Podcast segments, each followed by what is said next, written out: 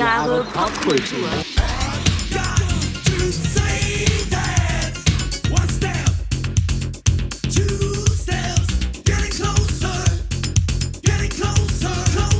Herzlich willkommen zu 1000 Jahre Kultur mit dem heutigen Thema. Hochspannung. Wenn die Nerven blank liegen. Schring, schring, schring, schring.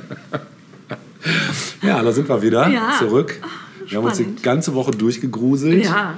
haben das Internet nach Creepypastas durchforstet. Und durchweg Gänsehaut gehabt. ja, Ja. definitiv. Habe ich schon morgens, wenn ich aufstehe und Das kurz, Fenster aufmachst. kurz bevor der Vorhang aufgeht. Also. ja, ähm, ich habe noch mal ein paar Infos Ja. zu der Frage, was macht eigentlich einen Film spannend? Ja. Da gibt es nämlich so ein paar Elemente, Ja. die uns allen bekannt vorkommen dürften, Sag es. die wir spannende Filme konsumieren. Ja. Das erste wäre das Thema der Andeutungen und Vorausdeutungen, Ja. der Ahnungen. Also einzelne Bausteine, wie zum Beispiel Objekte, Lichteffekte, Geräusche, Musik, jetzt wird es technisch, ne? Ja, äh, deuten auf Gefahren hin, Ja. aber werden uns, aber weder uns noch den, den äh, Figuren im Film können, äh, können die Gefahr, alt Mann, also weder wir noch die Figuren im Film können die Gefahr irgendwie einschätzen. Ja. Ja, Stimmt. Also diese, das finde ich ja auch tatsächlich, das ist das, was mir am, am, am besten ne? gefällt. Achso, Also, ah, okay. Ja. sowas mag ich, ne? wenn so eine leise Ahnung von irgendwas Bösem droht. Und, kann, kann- ja, und kannst du es denn ertragen, äh, nicht die Kontrolle darüber zu haben? Was, welche Wahl bleibt mir denn? Äh, Ja, vorspulen vielleicht, aber Pause drücken. ausmachen. Ausmachen, Das ja. gebe ich mir jetzt nicht. Ja. Also es gibt ja auch Unterschiede in der Intensität Ja, ja, äh, so einer Ja. Spannung, die durch Ahnung erzeugt wird, finde ich. Mhm. Ne? Und ähm, wir kommen äh, bei meinem ersten Beitrag gleich tatsächlich auch zu so einem Film, der das, finde ich, ganz gut ähm, Ah, ja, bin ich umgesetzt hat. Genau. Ja. Ja. Also das wäre das eine eben. Ja, kann ich unterschiedlich gut ertragen, würde Okay. ich sagen. Ne? Äh, Das nächste wäre Suspense, hatten wir schon Ja. äh, letzte Woche kurz erläutert. Also die Gefahr ist da, aber nur wir als Zuschauer, Zuschauerinnen äh, kennen die Gefahr und äh, wir müssen eben sehen, wie die Figuren dieser Gefahr ahnungslos entgegengehen. Ja. Dann fand ich immer interessant den Aspekt der Täuschungen.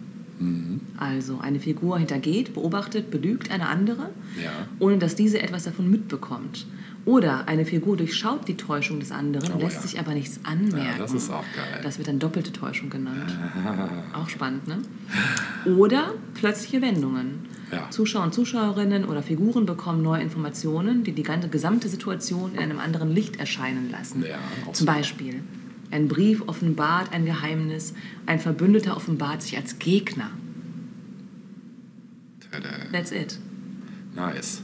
Ja, kennen wir alle Ja, aus den unterschiedlichsten Filmen, Büchern etc. auf jeden Fall. Ja, dann übernehme ich mal kurz die Staffel und äh, apropos, da habe ich mir auch selber gerade den Stock hingeworfen. Ich möchte zurückkommen nochmal zur Serie Lost, die ich im ersten Teil schon angerissen habe. Ähm, für alle, die es nicht gehört haben, ähm, könnt- äh, hört es euch ruhig nochmal an. Also wenn es euch interessiert, diejenigen, die die Serie kennen, müssen sich es natürlich nie anhören. Ich wollte einmal kurz auf die erste Staffel zumindest eingehen und auf so ein paar besondere Aspekte dieser Serie, die die eben Vor so allem auch, was es so spannend macht. Genau, richtig. Ne? In der ersten Staffel, also die Pilotfolge der ersten Staffel beginnt mit einer Nahaufnahme auf ein menschliches Auge, das sich erschrocken öffnet. Ein Mann im Anzug wacht offensichtlich verwirrt mitten im Dschungel auf. Ein Labrador läuft aus dem Gebüsch auf ihn zu, wirbelt wieder herum und verschwindet im Dschungel.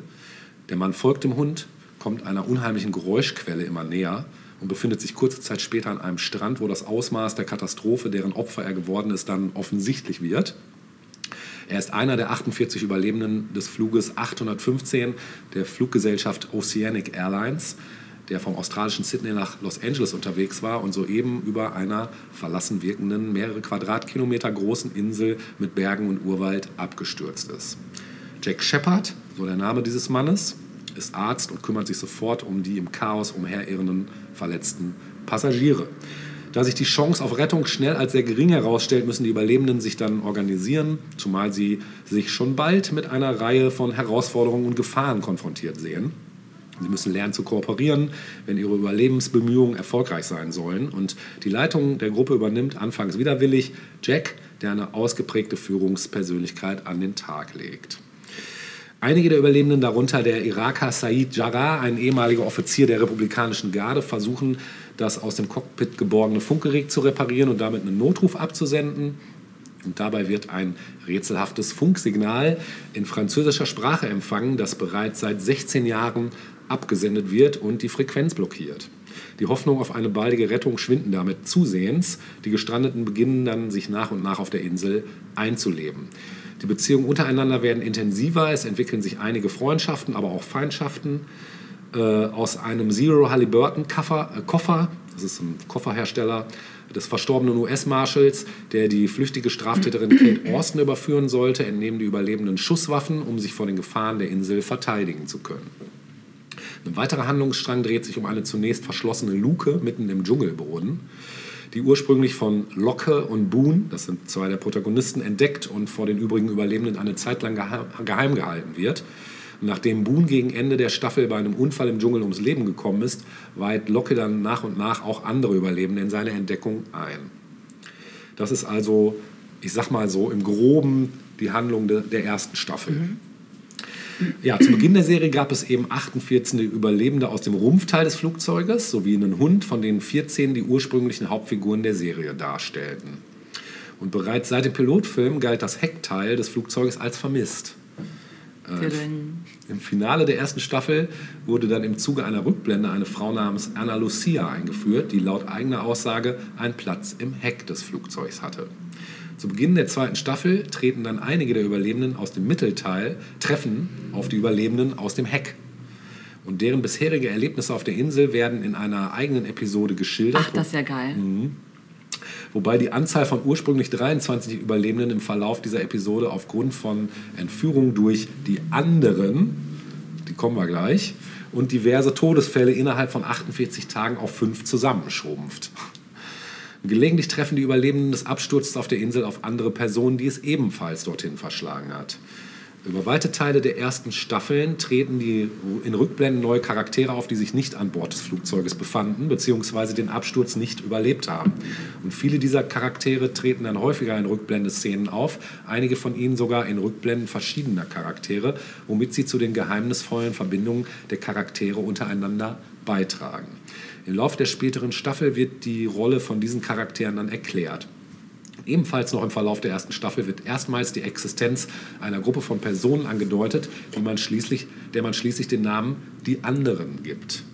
Und laut den Produzenten wurde keiner der Namen nach Belieben, also keiner der Namen von den Protagonisten wurde äh, nach Belieben ausgewählt. Vielmehr sollen diese alle eine Bedeutung besitzen. In einigen Fällen ist der Bezug offenkundig, so heißt Jack beispielsweise mit Nachnamen Shepard, zu Deutsch Hirte, eine Rolle, die er innerhalb der Gruppe der Überlebenden auch tatsächlich einnimmt.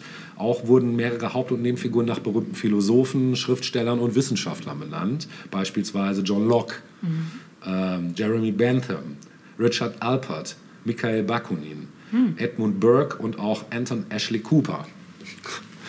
Äh, in der Serie spielen die Zahlen 4, 8, 15, 16, 23. Warte, warte, warte, ist das jetzt ein Test? 23 und 42 eine bedeutende Rolle. Zunächst tauchen die nur einzeln oder in kleineren Kombinationen, zum Beispiel als Flugnummer 815 mit dem Abflug ab Gate 23 auf, wobei eine besondere Bedeutung zunächst nicht erkennbar ist. Erst in der Episode Numbers aus der ersten Staffel wird die gesamte Zahlenfolge in den Mittelpunkt gerückt. So handelt es sich dabei um zum einen um die Gewinnzahlen auf Hurleys Lottoschein mhm. und auch Danielle Rousseaus Forschungsteam ist einer Funkübertragung der Zahlen gefolgt und dabei auf der Insel gestrandet. Am Ende der Episode stellt sich zudem heraus, dass die Zahlen auch auf dem Rand der einigen Episoden zuvor von Locke und Boone entdeckten Luke eingraviert sind im Dschungel. Zu Beginn der zweiten Staffel erfährt der Zuschauer dann, dass in dem Forsch... Hat er die Luke geöffnet? Ah. Zu Beginn der zweiten Staffel äh, erfährt der Zuschauer dann, dass in der Forschungsstation, die sich unter der Luke befindet, dieselben Zahlen alle 108 Minuten in einen Computer eingegeben werden müssen.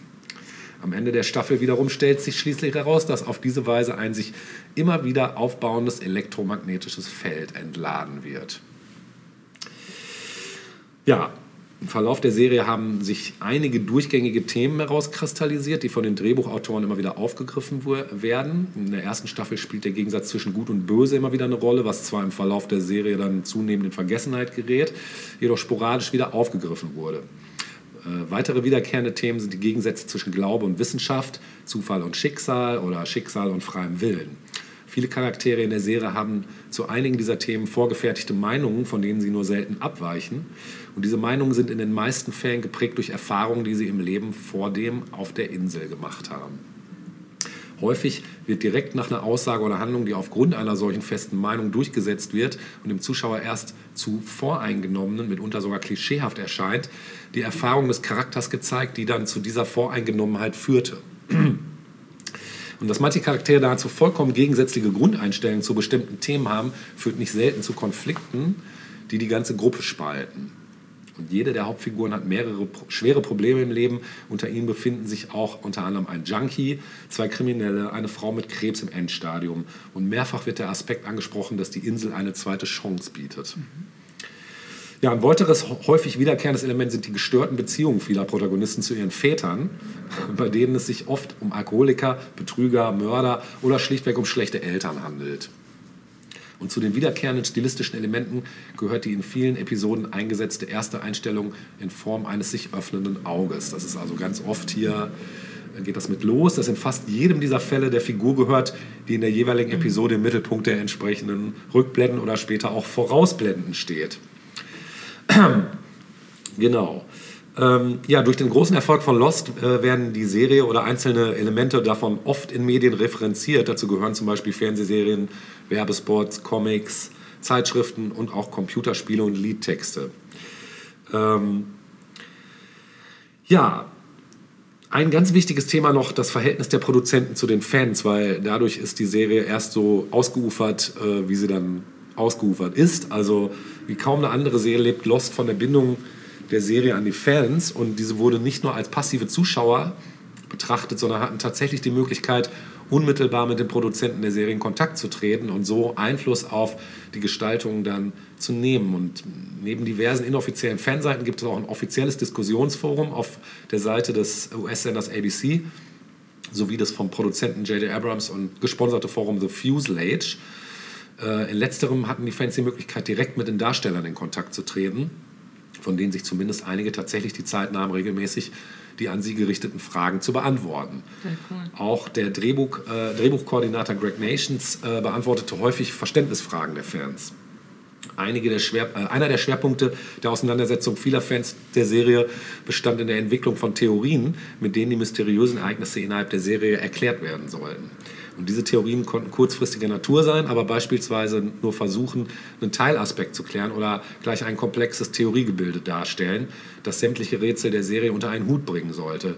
Auch die Art der Theorien konnte sehr unterschiedlich ausfallen. So versuchten einige Fans, eine pseudowissenschaftliche Erklärung für alles zu finden, während andere Fans gleich mit metaphysischen Konzepten aufwarteten, die Wurmlöcher, andere Dimensionen, Zeitreisen und ähnliche Konzepte aus dem Bereich von Science Fiction beinhalteten. Lost wurde von den zahlreichen Fans bis ins kleinste Detail analysiert und schon wenige Stunden nach Erstausstrahlung einer neuen Episode wurden neben den Diskussionen äh, auch Standbilder auf versteckte Hinweise hin untersucht. Das führte bereits dazu, dass die Requisitenabteilung verstärkt darauf achtete, Fehler wie falsche Datum Ich wollte gerade sagen, was so für ein Druck auch ausgeübt ja. wurde auf die Produktion. Absolut, absolut. Sie dürfen ja. sich ja keinen Fehler erlauben, nee, nee. gar keinen. Und es gibt natürlich einige, ne? also aber gut, dazu möchte ich jetzt gerne. Nee. Ja. Ich wollte noch kurz zur Kritik, auf die Kritik noch eingehen. Also kritisiert wurde bereits sehr früh der Mangel an Antworten auf die von der Serie aufgeworfenen Rätsel. Ähm, den Drehbuchautoren und Produzenten äh, wurde häufig vorgeworfen, die Antworten selbst noch nicht zu kennen, sondern diese erst im Nachhinein mit Hilfe immer haarsträubenderer Wendungen zu konstruieren. Äh, der Kolumnist Stephen Simunich ver verwies in diesem Zusammenhang im März 2007 in der Zeitung The Daily Californian auf die Serie Akte X, die in späteren Staffeln unter ähnlichen Problemen litt. Die zweite Staffel sowie die ersten Folgen der dritten Staffel wurden für eine nur schleppend vorankommende Handlung kritisiert, die viele neue Fragen aufwarf, jedoch wenig Antworten auf ältere Rätsel bot. Die Ankündigung eines festgelegten Endes der Serie nach der sechsten Staffel, die bereits während der dritten Staffel erfolgte, wurde dagegen dann weitgehend positiv aufgenommen.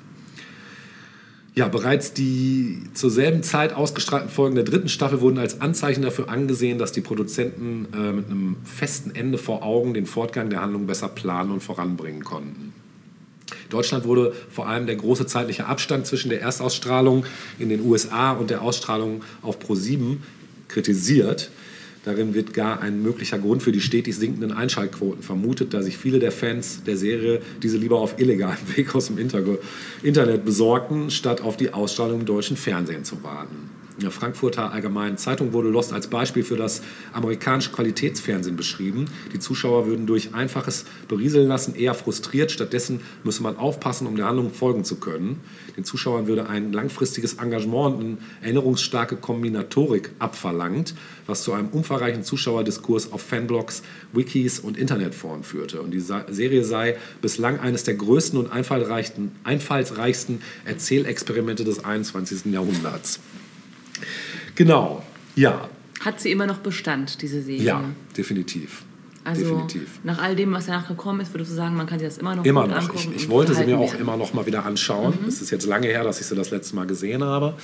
Ich wollte natürlich abschließend noch ein Musikstück spielen, Ja. nämlich auch ein Signature-Stück, was in dieser Serie immer mal wieder eine Rolle spielt.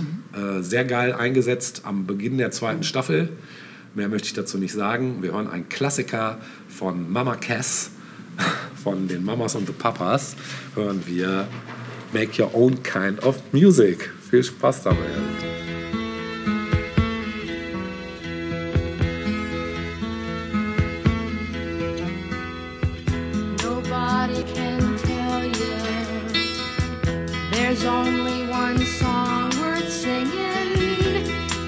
may try and sell you,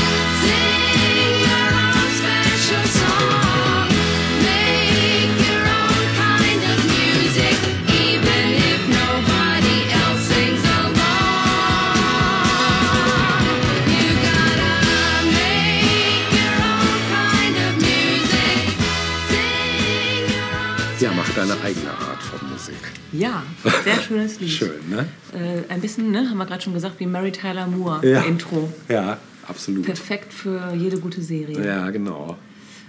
Gut. Ähm, ich hatte ja vorhin schon kurz gesagt, als wir über die verschiedenen Arten der, des Spannungsaufbaus äh, im Intro gesprochen haben, Ja.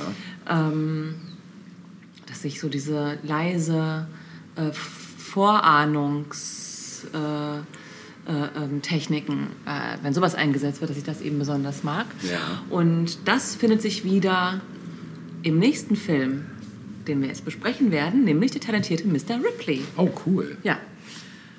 Äh, gesehen? Ja. Lange her? Lange her. Ja. Ja. Na gut. Ja.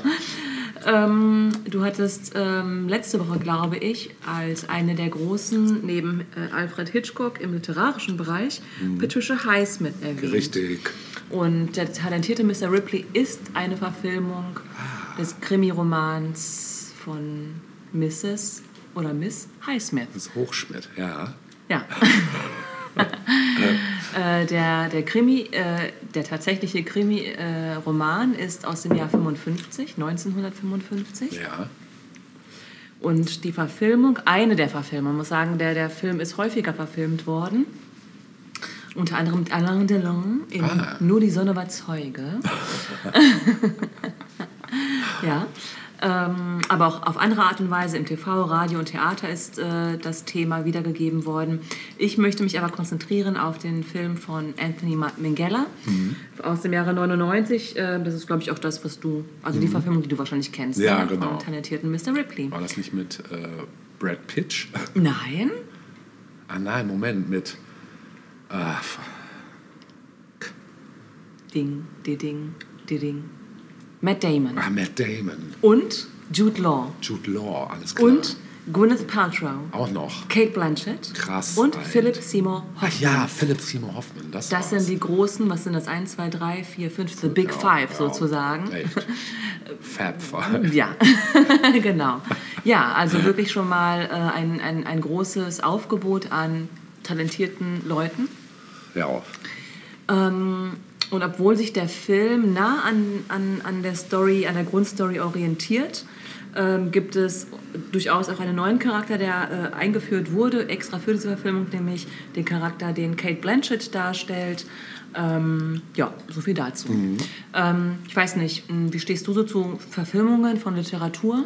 Ist ja nicht immer so einfach. Ne? Nee, ist nicht immer leicht, ne? Also auch schon viel gesehen, wo man dachte, hm. Aber auch schon umgekehrt. Auch schon Filme gesehen, wo ich dachte, wow, krasser als das Buch. Aber ich habe auch, muss auch ehrlich gesagt sagen, ich habe nicht unbedingt alle Bücher gelesen von den Filmen, Klar, die ich gesehen habe. Ja, aber das ist natürlich auch so. genau, Ja. Ja. bist du wahrscheinlich wesentlich mehr. Nein, also manchmal vermeidet man es dann ja auch, dass Ja. man sagt, okay, das Buch war so gut, ich gucke mir die Verfilmung Ja. gar nicht erst an, weil warum? Ne? Und manchmal aber gibt es auch so eine Art Hybrid, finde ich. Also ich finde, ein gutes Beispiel ist ähm, Jenseits von Eden von ähm, Ja. Steinbeck. Wo mein großer Held James Dean ja ähm, die Hauptrolle gespielt hat. Und da ist es so gemacht worden, dass nur ein Teil des Buches quasi verfilmt wurde. Ah, Also, okay. ne? Und ich finde, das, dann steht beides so für sich. Ja, also so, das kann man auch gut machen. Ich habe hier die Vorlage nicht gelesen. Ja, Ähm, wobei, ähm, ja, Patricia Highsmith ja eine hoch verehrte Krimi-Autorin ist ne, und von vielen gerne gelesen wird. ja. Deshalb kann ich jetzt gar nicht sagen, ob jetzt Fans von Highsmith sagen, das ist ätzend, äh, was da mit ihren äh, Büchern gemacht wurde. Ja. Ich persönlich finde diesen Film super und äh, auch hochspannend, muss ich sagen. Warum? Also, äh, worum geht es überhaupt? Ähm, der, der Film spielt in den 50ern, ähm, also ähnlich wie auch das Buch ja äh, ausgelegt ist, das 55 erschienen ist. Und ähm, der Film beginnt in New York City. Ja, Und dort taucht ähm, Thomas Ripley auf, also die Hauptfigur des Films, gespielt von Matt Damon. Und Tom äh, jobbt auf einer Feier der wohlhabenden Gesellschaft. Und ähm, er spielt dort, glaube ich, Klavier und hat sich einen Blazer geliehen mit einem Aufnäher der Princeton University. Er selbst ist gar nicht Student dieser Uni. ja. Ähm, aber ein Fabrikant namens Herbert Greenleaf spricht ihn an, ähm, quasi ausgehend von diesem Blazer aus, ob er nicht ähm, seinen Sohn Dickie Greenleaf kennen würde, der auch auf Princeton studiert oder an Prin in Princeton studiert hat. Ähm, Tom spielt ihm dann daraufhin vor, dass er Dickie kennt, aber wie gesagt, er war nie auf dieser Uni, ist tatsächlich auch arm und jobbt eigentlich nur rum und hat im Rahmen dieser hö- höheren Gesellschaft eigentlich gar keinen Platz. Ja, die beiden laufen sich dann kurz danach wieder über den Weg und ähm, dieser Fabrikant Greenleaf bittet äh, Tom oder bietet ihm bietet Tom 1000 Dollar an, damit er nach Italien reist, denn dort befindet sich Dickie, sein Sohn, ähm, um ihn zu überreden, zurückzukommen. Also das ist der Deal und Thomas Ripley, Tom Ripley nimmt diesen Deal an. Er bereitet sich auf diese Reise vor. Äh, er hört viel Jazz, weil er eben gehört hat, dass ähm, Dickie Greenleaf ein großer Jazzliebhaber sein soll. Und ähm, wir erfahren in diesen Anfangssequenzen auch, dass Tom ein großes Talent hat, nämlich das Imitieren von Menschen und das Fälschen von Unterschriften. Ja.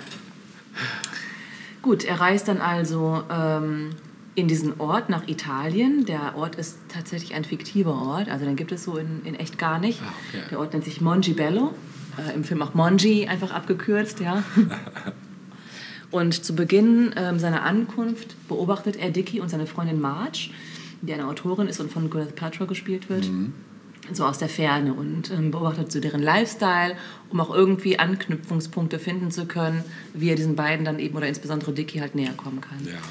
Gut, er spricht sie dann eben an, angeblich zufällig, ne, am Strand und sagt, sie würden sich von der Uni kennen. Dickie erinnert sich natürlich nicht, ne, weil sie kannten sich eben vorher nicht, aber ist irgendwie auch offen für diese neue Begegnung und sie verstehen sich auch auf Anhieb ganz gut. Und äh, vor allem auch, weil sie eben, naja, vermeintlich gemeinsame Interessen haben. Interessant wird es dann aber, dass Tom, also wir denken so als Zuschauer, denken wir, okay, cool, jetzt geht es irgendwie darum, dass Tom äh, irgendwie versucht, Dickie zurück nach äh, Amerika zu bringen, aber nein, also relativ schnell gesteht Tom Dickie, dass der Vater ihn geschickt hat. Ja. Also er lässt quasi the cover äh, aufblowen sozusagen, ja, und erklärt ihm eben so, mein Vater hat mich, dein Vater hat mich geschickt. Und äh, Dickie ist äh, empört und sagt, er geht auf keinen Fall zurück nach Amerika, er fühlt sich ja wohl und er genießt dort ja auch äh, so seinen Lebensstil. Und naja, eigentlich wäre das Thema damit ja auch dann gegessen und ihre Bekanntschaft, wenn nicht Tom äh, durchblicken lässt, dass er Jazzliebhaber ist. Also er hat dann irgendwie so eine, so eine Tasche dabei und lässt dann quasi versehentlich Platten, Jazzplatten aus seiner Tasche fallen. Und Dickie sieht das und sagt, was, du liebst auch Jazz? Und ja, äh, und so. Ne? Und äh, naja, so beginnt eben deren gemeinsame Freundschaft und Zeit miteinander in Montebello. Ähm, Dickie ist begeistert, dass Tom ähnliche Vorlieben teilt. Und ähm, sie äh, ja, verbringen halt ihre Freizeit miteinander. Unter anderem äh, gibt es gemeinsame Clubbesuche. Und ähm, es führt dazu, dass Tom ja, bleibt und nicht zurück nach Amerika fliegt und sogar mit ins Haus einzieht, während der Vater weiter zahlt ohne die Hintergründe zu kennen. Also der Vater zahlt äh, von Dickie, weil er glaubt, Tom ist immer noch dabei, seinen Sohn zu überreden, nach Hause zu kommen. Aber Tom macht sich einen lauen Lenz mit Dickie und seiner Freundin. Ja, und sie haben einfach eine gute Zeit. Ja. Und, so.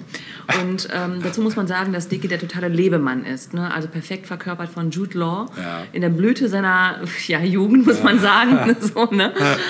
ähm, und äh, Tom äh, ist äh, so das krasse Gegenteil von Dickie eigentlich. Also Tom ist äh, eigentlich eher ein bisschen, na, verklemmt will ich nicht sagen, aber doch sehr in sich selbst gefangen irgendwie. Ja. So, und kann irgendwie nicht so richtig locker und loslassen. Ah, ja. Aber durch Dickie lernt er das so ein bisschen. Man merkt halt, dass er auch ein bisschen lockerer wird. Ja, ähm, eines Tages beschließen äh, die Jungs nach New York, äh, nach New York, nach Rom zu reisen, um dort ein paar Tage zu verbringen. Das New York von Italien. Das genau, könnte es so nennen, ja. Ja, und Rimini ist das LA von Italien. Nein, sie landen in Rom und ähm, dort kommt dann eine weitere Figur ins Spiel, nämlich Dickies Freund Freddy, gespielt von Philipp Seymour Oh, Hoffman. ja. Und das ist auch ein Lebemann par Ja. excellence, Ja. mehr noch als anders als Dickie, weniger charmant und krasser im Auftreten. Mhm. Und ja, plötzlich ist Tom zweite Wahl. So, also, ne, äh, ähm, Freddy kommt an und sagt, hier, da gibt es einen geilen Club und da eine coole Bar und das machen wir noch und Dick ist gleich ganz begeistert und Tom bleibt so ein bisschen hinten zurück, ist so ein bisschen das fünfte Rad am Wagen. Ja.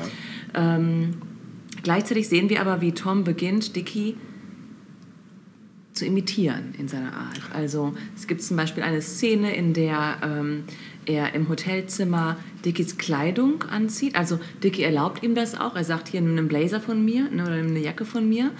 Und äh, Tom zieht aber gleich irgendwie das gesamte Ensemble an sozusagen und wird dann auch erwischt von Dickie. Und Oh. das ist unglaublich peinlich irgendwie. Ja, also Dickie denkt, was ist das denn für ein Freak hier? Ne?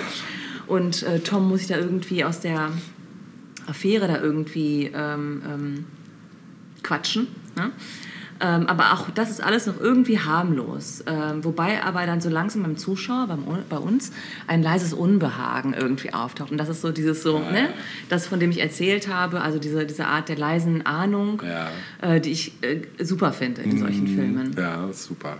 So, dann kommt es zu einer Szene äh, im Bad, ähm, die ja auch so ein, eine, eine Umkehr im Film so ein bisschen darstellt.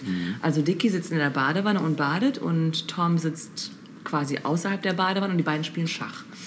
Und ähm, erstmal ist das alles so in Ordnung, bis dann Tom sagt, er würde auch am liebsten in die Badewanne steigen. Und Dicky wird ganz kalt. und man merkt, okay, die Stimmung kippt jetzt gerade mal kurz. Ähm, aber keiner spricht so richtig aus, was gerade vielleicht angedeutet wurde. Und Dicky steigt aus der Wanne und sagt, okay, cool, du kannst die Wanne haben, wenn du rein willst, so, aber ohne mich mäßig. Ne?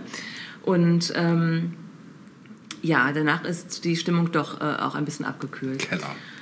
Ein bisschen schon, ja, ein bisschen schon. Ähm, Marge erzählt dann Tom, dass ähm, Dicky immer zuerst begeistert ist von neuen Leuten, bis er sich dann irgendwann langweilt und sich so den nächsten Entertainment-Partner sucht. Ähm, aber sie selbst kann damit irgendwie umgehen und ist halt, naja, kennt das halt, ne, so. Und ähm, wie gesagt, die Stimmung ist dann so ein bisschen eine andere. Also man merkt schon, dass ähm, ja, der Sommer vielleicht auch ein bisschen zu Ende geht, so, ne? Äh, und Dicky so ein bisschen auch genug hat von Tom. Denn Tom wird mehr und mehr anhänglich und man merkt auch, Dicky ist nicht so ein Fan davon. Ja, und Dicky sagt, okay, komm, weißt du was, ähm, vielleicht ist unsere Zeit jetzt ja auch so langsam äh, beendet und du willst vielleicht auch noch mal andere Sachen machen und ich auch und so, aber lass uns doch noch einen letzten gemeinsamen Trip nach Sanremo machen, ne? Und ähm, das machen sie dann auch. Und auch wenn Tom schon merkt, okay, das ist, gefällt mir nicht so ganz, aber gut, ich äh, äh, fahre mal mit nach Sanremo. Und dort machen sie einen gemeinsamen Bootsausflug und da kommt es zum Eklat. Zu einem ersten krassen Eklat. Denn dort offenbart sich quasi Dickies ähm, Langeweile an Tom.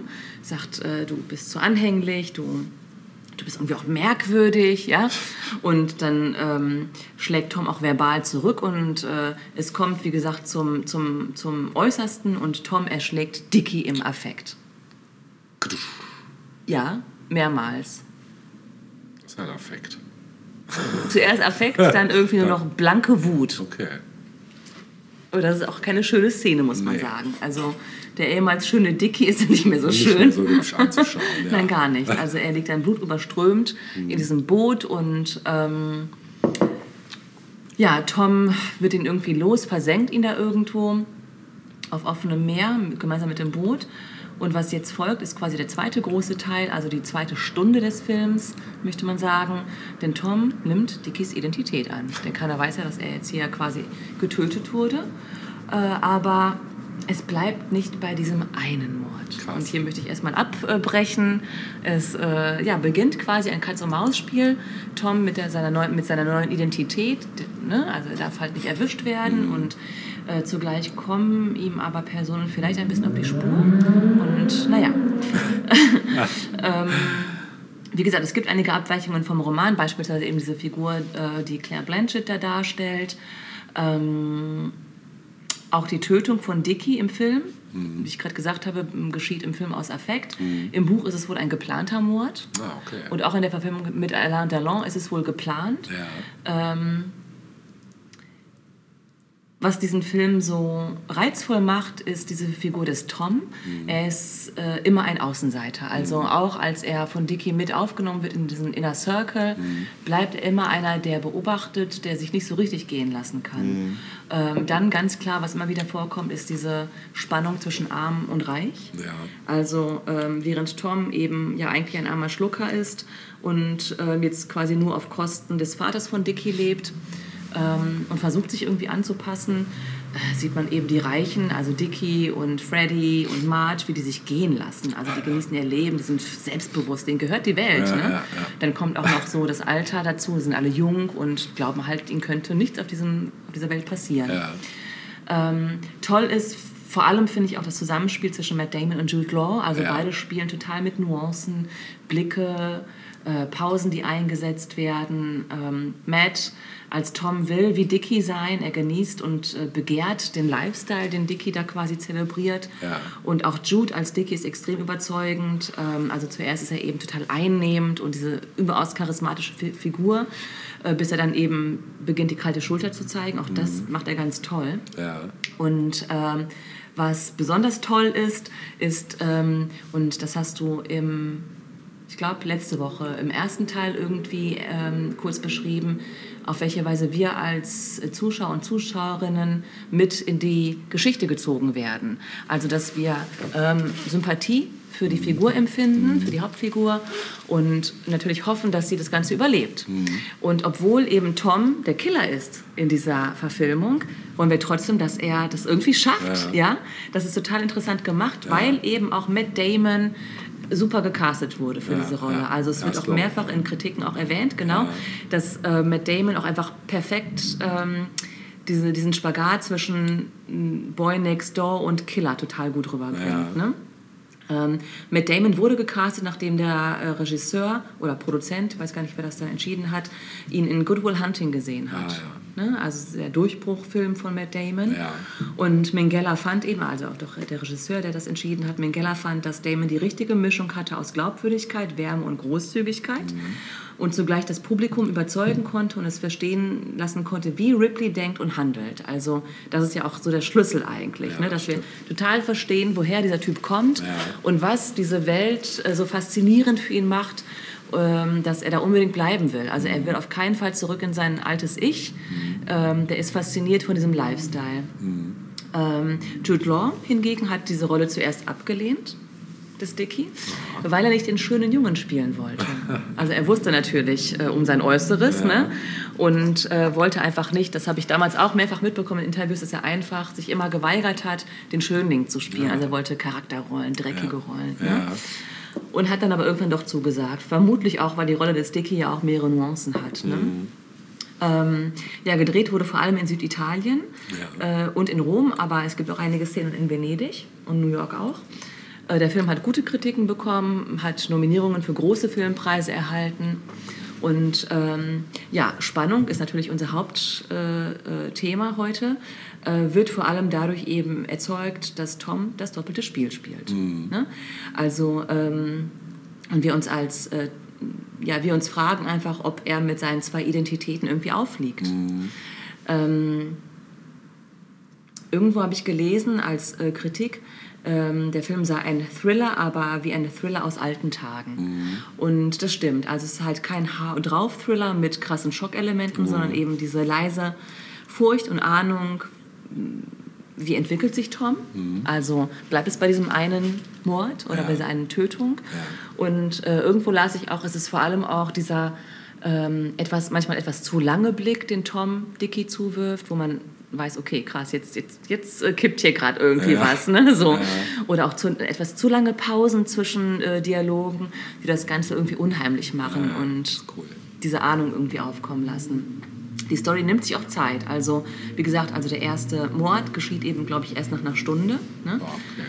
Aber diese Zeit braucht man auch, um diese Beziehung zwischen den einzelnen Figuren irgendwie darstellen zu können. Auch um verstehen zu können, warum diese erste Tat geschieht. Ne? Ja. ja, das ist der Film. Cool. Und ich ähm, mochte den Film immer schon echt gerne. Und es war auch klar für mich, dass ich den Film heute äh, mit äh, anbringen würde. Ja. Ähm, der wird offenbar auch gestreamt Ja. bei Amazon Prime. Ja, wollte ich gerade sagen. Den habe ich irgendwo letztens, ist er mir noch Genau. in, meine, in meinen Algorithmus gespült worden. Genau, wenn ich das richtig geblickt habe, dann zeigt Amazon Prime den Film. Ja.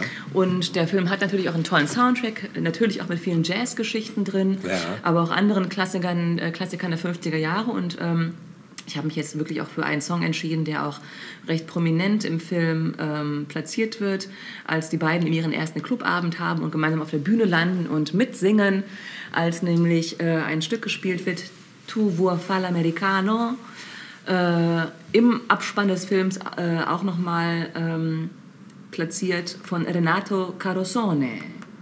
Nice. Ja, Wollen wir uns das mal anhören jetzt? bin ich für. Ne? Ja. Wäre ich auch dafür. Ja. Dann fühl Vergnügen.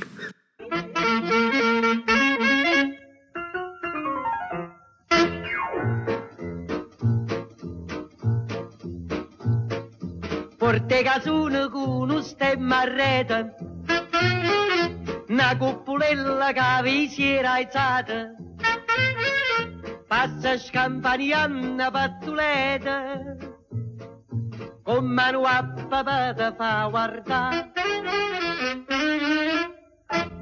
Tu fa l'americano, americano, americano, senti a me chi t'ho fa fa. Tu vuoi vivere alla moda, ma se bevi whisky e soda, poi ti senti disturbato.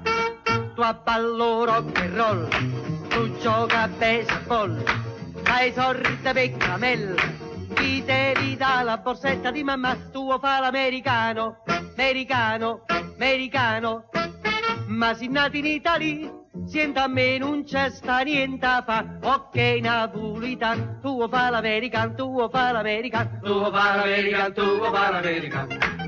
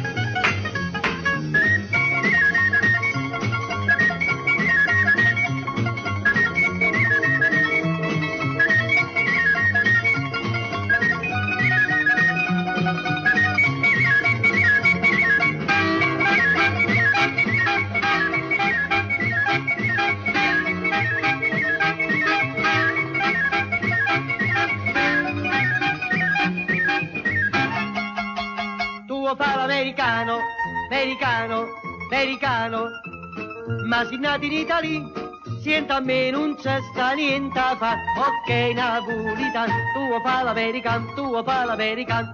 Whisky che solo e rock and roll, whisky che solo e rock and roll. Whisky che solo e rock and roll, tuo palamerican, tuo palamerican. Whisky che solo e rock and roll, whisky che solo e rock and roll. Whisky che solo e rock and roll.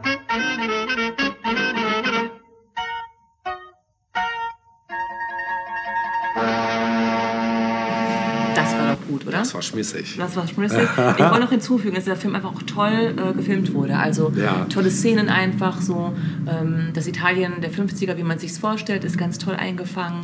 Ähm, Minghella hat ja zuvor Der englische Patient gedreht. Ach, okay. Und ähm, so kann man sich so ein bisschen auch so diese Filmwelt vorstellen, ne? atmosphärisch, die dann auch ähm, natürlich auch wieder in der talentierte, Ja. talentierte Mr. Ripley ähm, ja, wiedergegeben wird. So sehr, sehr atmosphärisch einfach auch. Ja, Ja. sehr schön.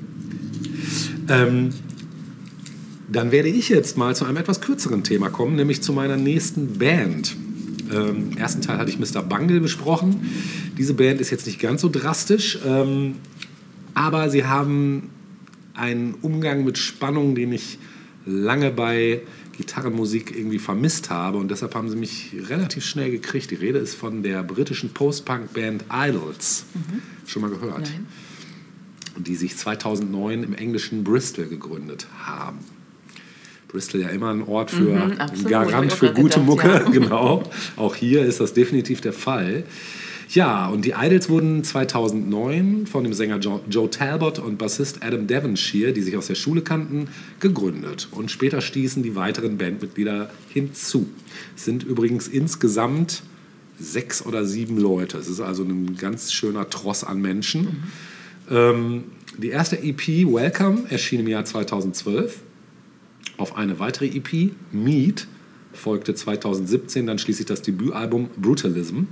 Ausgelöst durch die Fehlgeburt seiner Tochter geriet der Sänger Joe Talbot in eine Alkoholsucht, die er jedoch erfolgreich therapieren ließ. Und bereits 2018 erschien das zweite Album, Joy as an Act of Resistance. Im September 2020 erschien dann das dritte Studioalbum Ultramono und im November 2021 das vierte Album Crawler. Die Idols behandeln in ihren Texten häufig soziale Ungleichheiten in der Gesellschaft und ihren damit verbundenen Frust und werden deshalb mit den Sleaford Mods und der Fat White Family verglichen, also britischen Bands, die zu Zeiten des Brexits gesellschaftliche Missstände anprangern. In Mother aus dem Album Brutalism äh, singt Joe Talbot zum Beispiel über den Tod seiner zuletzt pflegebedürftigen Mutter. Sie ist auch auf dem entsprechenden Albumcover abgebildet. Außerdem wird halt, wie gesagt, die Fehlgeburt seiner Tochter in June thematisiert und Joe Talbot verwendet häufig Wortspiele sowie teilweise uneindeutige Betonungen, sodass sich gewisse Textpassagen vielfältig interpretieren lassen. Ein Beispiel hierfür ist zum Beispiel das Lied Love Song, äh, in dem nicht klar wird, ob er Modern Love oder Mother-in-Law singt. Musikalisch werden Idols häufig dem Punk oder Post-Punk zugeordnet, was sie selber allerdings ablehnen. Und sowohl das Debüt Brutalism als auch der Nachfolger Joy as an Act of Resistance erhielten überwiegend positive Kritiken. Joy as an Act of Resistance platzierte sich, platzierte sich in zahlreichen Jahresbestenlisten und es wurde Album des Jahres 2018 von der deutschen Musikzeitschrift Visions wie auch vom britischen Radiosender BBC, Radio, äh, Radio 6, gewählt. Außerdem wurde es von der britischen Zeitung NME auf Platz 3 und Mojo auf Platz 6 gewählt. Die deutsche Zeitung Music, äh, Music Express platziert es auf Platz 7. Genau, also die sind schon auf jeden Fall von der Kritik äh, sehr positiv aufgenommen worden. Die Leser des E-Sins Plattentests.de wählten das Album auf Platz 2. Ähm, die Idols wurden 2019 für die Brit Awards in der Kategorie British Breakthrough Act nominiert. Und leider gewann den Preis jedoch Tom Walker. Ja, was heißt leider? Also den Preis gewann Tom Walker. also sie gewannen im selben Jahr jedoch noch den Kerrang Award als bester britischer Newcomer und den Ivo Novello Award in der Kategorie Best Album. Auch das nachfolgende Album Ultramono war im Jahr 2020 in Jahresrückblicken enthalten, etwa auf Platz 4 bei, den, bei Visions. Ja, ihr viertes Album Crawler entstand äh, 2021 mit dem Rap-Produzenten Kenny Beats. Und da erinnert die Musik dann eher an Hip-Hop, auch die Lyrics waren da weniger plakativ. Ja, ich äh, habe mich ein bisschen schwer getan hier bei der Songauswahl. Kannst du mal äh, sagen, was Ja. genau die Spannung für dich darin ausmacht? Das hören wir jetzt, weil das kann ich schlecht erklären, weil Ja. das ist ganz klar musikalischer Okay, Natur. verstehe, Also das ist, äh, ich finde, wie die Songs aufgebaut sind, wie auch wie er, wie er singt, also so die ganze, die Kombi ist einfach, ist geil. Also ich habe lange nicht äh, so Musik gehört, die so eine Energie hat und so, eine, so, einen, so einen spannenden Aufbau halt. Das, das war jetzt hier für mich ausschlaggebend, die Mhm. zu thematisieren. Du musst losziehen. Das. Was haben wir denn Schönes? Zwei. Nummer zwei hast du äh, letzte Woche auch schon gehabt, ne? Bei Mr. Mangel hat sie auch zwei. Nee, Quatsch, nein, da hast du drei. Da hast du drei. Wir hören jetzt A Hymn. Eine Hymne von den Idols. Viel Spaß damit.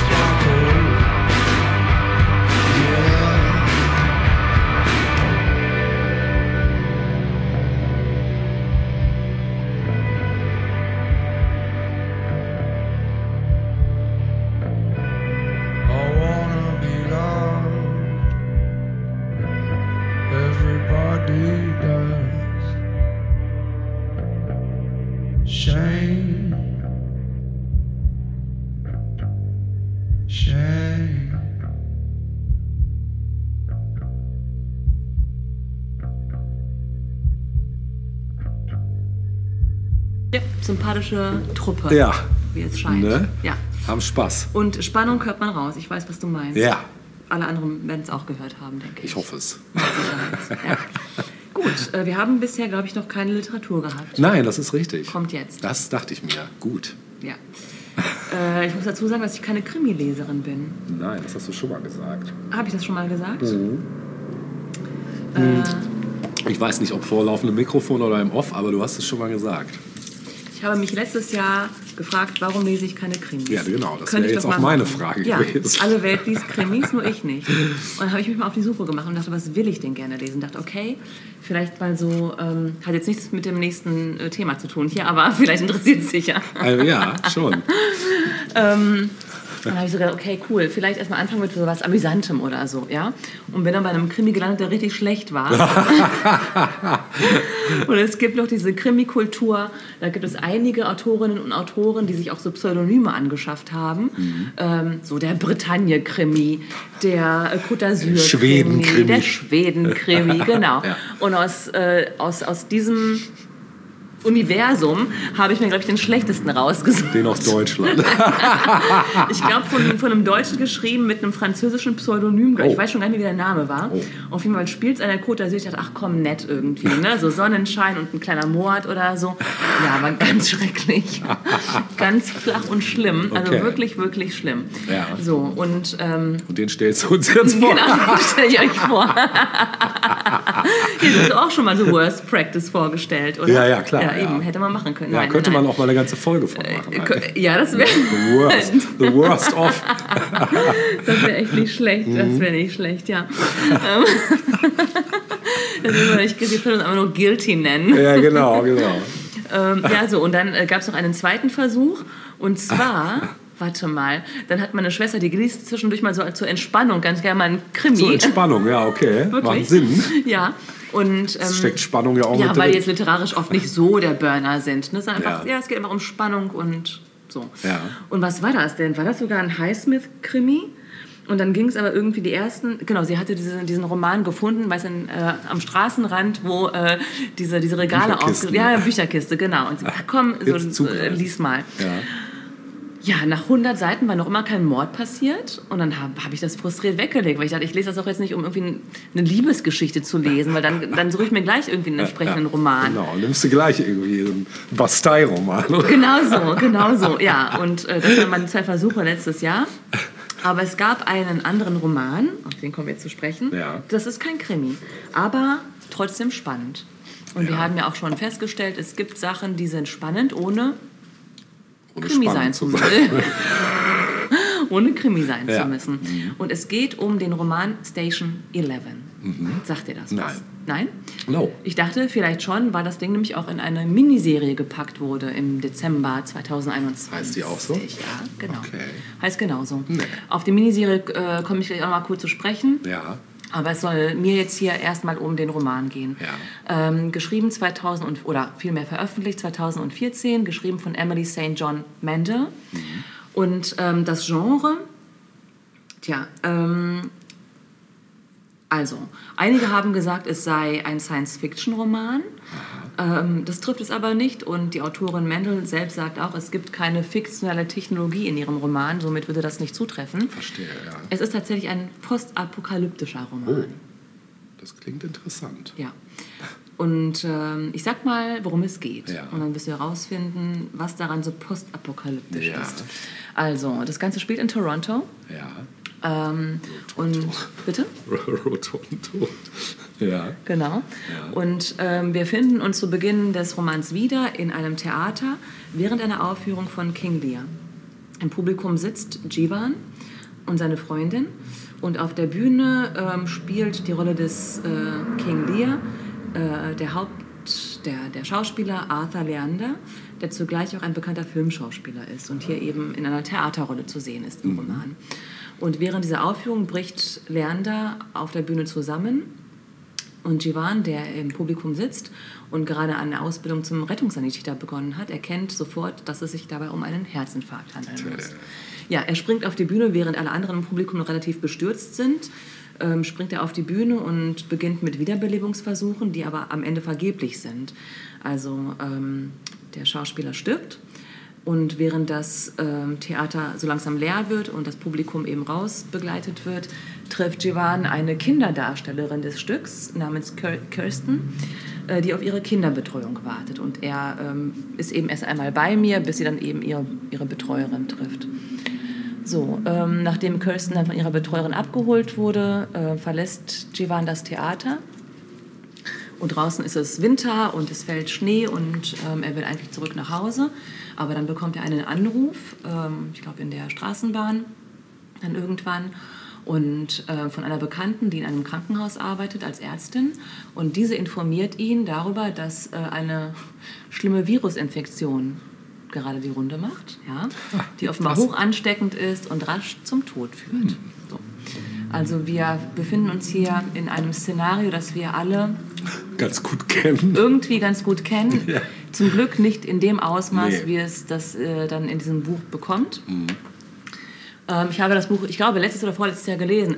Genau, weil das eben gerade so passend war. Hast dich noch mal getriggert ein Man- bisschen. ich finde das dann auch ein bisschen spannend dann tatsächlich. Ähm,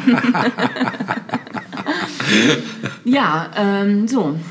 Ähm, also das ist natürlich eine, äh, ja, eine Info, die Giovanni erstmal gar nicht so richtig einzuordnen weiß. Ne? Was, was heißt das jetzt aus dem Nichts heraus? Rät sie ihm, sich in Sicherheit zu bringen und sich nicht mit Menschen irgendwie zu unterhalten, sondern möglichst schnell irgendwo hinzugehen, wo er erst einmal in Sicherheit ist für etwas, was ja irgendwie unsichtbar ist. Ne? Aber sie sagt eben, er hört zu, sie ruft immer wieder an und sagt, es wird immer krasser hier und sie selbst beginnt auch irgendwann zu husten. Und ähm, offenbar soll es wohl eine Art der Schweinegrippe darstellen in diesem Roman, die aber eben unglaublich ansteckend und tödlich verläuft. Ja. Okay. Giovanni nimmt das dann auch in Ernst und äh, plant dann zu seinem Bruder zu gehen, der in einem Hochhaus lebt. Ähm, und vorher ähm, geht aber noch in einen Supermarkt, das ist halt alles nachts oder am späten Abend, und geht in einen Supermarkt und hortet Lebensmittel. Also hat dann irgendwie mehrere ähm, Einkaufswagen da befüllt und der Typ an der Kasse, der Laden ist auch leer, der Typ an der Kasse ist so ein bisschen, naja, fragt sich so, was, was ist hier los, aber traut sich auch nicht zu fragen, weil man weiß ja nie, so, ne? Es sind halt äh, viele Freaks unterwegs, so Ja. grundsätzlich. Okay, aber Giovanni hat eben diesen Plan und äh, sammelt halt die Lebensmittel ein und schiebt dann diese ähm, äh, Einkaufswagen zum Hochhaus seines Bruders. Äh, der Bruder selbst ist gehbehindert.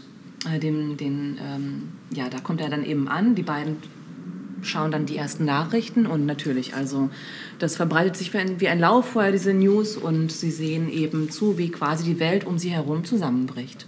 Das verläuft alles auch relativ schnell, also ähm, sie verbarrikadieren sich dann auch in der Wohnung und ähm, dieser Virusausbruch ähm, fordert weltweit unglaublich viele Todesopfer. Und das passiert alles wirklich rasend schnell. Ja? Ähm, wird dann auch bekannt als Georgia Flu. Und die beiden beobachten vom Fenster aus, wie die Straßen verstopfen mit Autos, m, mit Leuten, die irgendwie versuchen zu fliehen. Wovor eigentlich, weiß man gar nicht genau. Vor allem auch nicht wohin. Ne? Wohin flieht man eigentlich in so einer, so einer Situation? Ja, nach einigen Tagen fällt dann äh, die Elektrizität aus, also der Strom bricht weg, weil Menschen sterben. Es gibt niemanden mehr, das Ganze irgendwie Takt hält. Richtig, genau. Ne? Ähm, ja, nach vielen Wochen der Einsamkeit in dieser Wohnung verlässt Jivan dann alleine die Wohnung. Äh, der Bruder muss irgendwie verbleiben in der Wohnung, weil er halt aufgrund seiner Gehbehinderung nicht mit kann. Ja. Ähm, ja, und äh, Jivans Plan ist es, äh, Richtung Süden aufzubrechen, um mal zu gucken, was ist eigentlich noch los auf dieser Welt. Gibt es noch jemanden und wenn ja, wen und wo? Krass. Ja, und dann gibt es einen Zeitsprung. Überhaupt dieser Roman bewegt sich immer wieder zwischen Zeitsprüngen. Ah. Und äh, wir springen dann 20 Jahre später und erfahren, dass aufgrund dieser Pandemie äh, oder dass diese Pandemie 99 Prozent der Weltbevölkerung äh, nicht überlebt hat. Alter. Kann man sich das vorstellen? Schwer. Schwer, ne? ja. Aber es wird hier beschrieben, also die Erde ist ja demnach kaum bevölkert. Auch keine Zombies, gar nichts. Nein, nein, nein, nein. Es ist ein, genau, das ist auch das, was Ja. eben dieser Roman nicht Ja. ist. Es ist keine Zombie-Apokalypse. Ja, Es genau. ist das, Es ist es ist, mal eine Apokalypse. genau, es ist, was so die, was so die Lebensumstände betrifft, äh, das, was wahrscheinlich einer Realität relativ nahe kommt Ja. in so einer Situation. Ja. Natürlich kommen, das werde ich gleich noch erzählen, einige Sachen hinzu, damit dieser Roman auch wirklich an Plot gewinnt und Spannung erhält und so. Ne? Aber so die ähm, Umstände sind so, dass die Erde eben kaum bevölkert ist, äh, keine Elektrizität, auch 20 Jahre danach nicht, weil, naja, man muss sich ja mal vorstellen, also die ganze, das ganze Wissen ist ja auch gestorben Ja, klar, letztlich. Die ja. ganzen äh, Spezialisten für diese Art der Aufrechterhaltung des Lebens sind weg. Ja. Ne? Und wie lange hat es gedauert, bis sich äh, unsere Zivilisation das quasi ähm, erdacht hat Mhm. und äh, ne, so, dass, dass wir überhaupt zu sowas wie Elektrizität gekommen sind. Ja. Ähm, ja, die Überlebenden hausen in kleinen Siedlungen. Also ich würde sagen, es ist noch krasser als Mittelalter einfach, ne? weil es gibt auch gar nicht so viele Leute und die Vernetzung ist nicht da, ja wie auch. Ne? ja, kein Internet. genau, ja genau, ja. Ähm, so und ähm, unter diesen Menschen, die überlebt haben, befindet sich eben tatsächlich dann Kirsten, das Mädchen aus dem Theater, Ach. das Jivan kennengelernt hat kurz Krass. nach dem Stück, genau. Und sie ist inzwischen eben eine junge Frau und Teil eines Wandertheaters. Ähm, diese feste Theatergruppe reist durch Kanada oder durch einen bestimmten Teil von Kanada von Siedlung zu Siedlung, wo sie Shakespeare-Stücke aufführen. Und ähm, Kirsten selbst bewahrt alte Zeitungsausschnitte auf ähm, über die Karriere von Arthur. Also wir erfahren dann später auch in Rückblicken, dass Arthur Leander, dieser Schauspieler, ja eine Art Mentor auch für sie gewesen ist als Kind, also ein Vorbild auch in seiner Art, Schauspieler zu sein. Und da ihr dieser Bereich de, des kulturellen Lebens so wichtig war, auch als junges Kind, hat sie daran festgehalten, auch nach dieser schrecklichen Katastrophe. Und ähm, diese Zeitungsausschnitte über sein Leben, also wie gesagt, er war ja auch ein, ein, ein Filmschauspieler und somit auch ein Celebrity sozusagen. Das heißt, sie hatten Zeitungsschnipsel aus auch aus seinem Privatleben so, ne? also wie man das eben so kennt aus bestimmten Zeitschriften. Und diese Zeitungsausschnitte trösten sie, weil es mal eine Zeit gab, in der alles einfacher war als der, in der sie sich, in der sie sich jetzt befindet. Ne? Außerdem, das ist auch interessant und zieht sich eben wie ein roter Faden, wird auch wichtig für diesen Roman, ähm, bewahrt sie einen Comic auf, der sich Station 11 nennt. Also Namensgeber auch für den gesamten Roman. Ja. Was es damit auf sich hat, erfahren wir lange Zeit nicht, aber es ist etwas, das Spannung aufbaut ne, in diesem Roman. Ja. Ja, die Älteren aus der Gruppe erzählen den Jüngeren, wie es vorher gewesen ist und was es alles so gab. Und keiner kann es so richtig glauben. Ne? Also alle Jüngeren denken, ah, was war das für eine Welt, die es da mal gegeben hat. Ne? Ähm, und naja, durch diese Wechsel zwischen Gegenwart und Vergangenheit, insbesondere mit Blick auf die Vergangenheit, erfahren wir dann auch mehr über die Hintergründe der Hauptfiguren. Also wir sehen, dass Kirsten, Arthur, dieser Schauspieler, und Jivan, der Rettungssanitäter, und weitere Personen im Umfeld dieser Figuren irgendwie miteinander im Zusammenhang stehen, ohne dass sie es damals vielleicht genau gewusst haben, teilweise auch schon. Ähm, ja, das ist äh, auch so ein Spannungsbogen, der aufgebaut wird. Und eines Tages in der Gegenwart kommt eben diese Theatergruppe, ähm, The Traveling Symphony nennt sich diese äh, Theatergruppe. Eines Tages kommt diese Gruppe an eine Siedlung, äh, die sie auch schon vorher mal besucht haben. Also man muss sich das so vorstellen, sie kommen immer wieder an eine neue Siedlung und das ist dann quasi das Entertainment-Programm für diese Siedlung. Ja. Ne? Sie bauen ihre Bühne auf und spielen eben ein Shakespeare-Stück und ziehen dann irgendwann weiter. Und sie landen eben dann wieder erneut an einer Siedlung, ähm, wo sie eigentlich einen Teil dieses, dieses äh, Orchesters wieder treffen sollten, ein junges Paar, das dort vor geraumer Zeit verblieben war und mit dem sie sich wieder treffen wollten. Und, ähm, aber diese Siedlung hat sich irgendwie krass verändert seit dem letzten Besuch. Die Freunde, die in der Siedlung verblieben waren, sind nun verschwunden. Keiner weiß wohin. Und ähm, es gibt nun einen Typen in dieser Siedlung, der sich der Prophet nennt und irgendwie alles bestimmt. Und man merkt auch, dass ja, es ist eine merkwürdige Atmosphäre dort und sie spüren, lange sollten wir hier nicht bleiben, weil irgendwie ist es, es ist merkwürdig, was hier so abgeht. Ja, ähm, sie ziehen dann auch weiter und ähm, haben dann mitbekommen, dass es etwas geben soll, das sich Museum of Civilization nennt, also Museum der Zivilisation. Und äh, sie vermuten ihre Freunde dort durch bestimmte Clues, die sie halt kriegen, bestimmte Hinweise und brechen eben zu diesem Museum of Civilization auf, ohne genau zu wissen, was es damit auf sich hat. Und auf dem Weg zu diesem Mu- Museum verschwinden aber verschiedene Mitglieder der Truppe und keiner weiß genau wohin und warum und weshalb. Krass. So. Und uns stellt sich die Frage, was ist dieses Museum?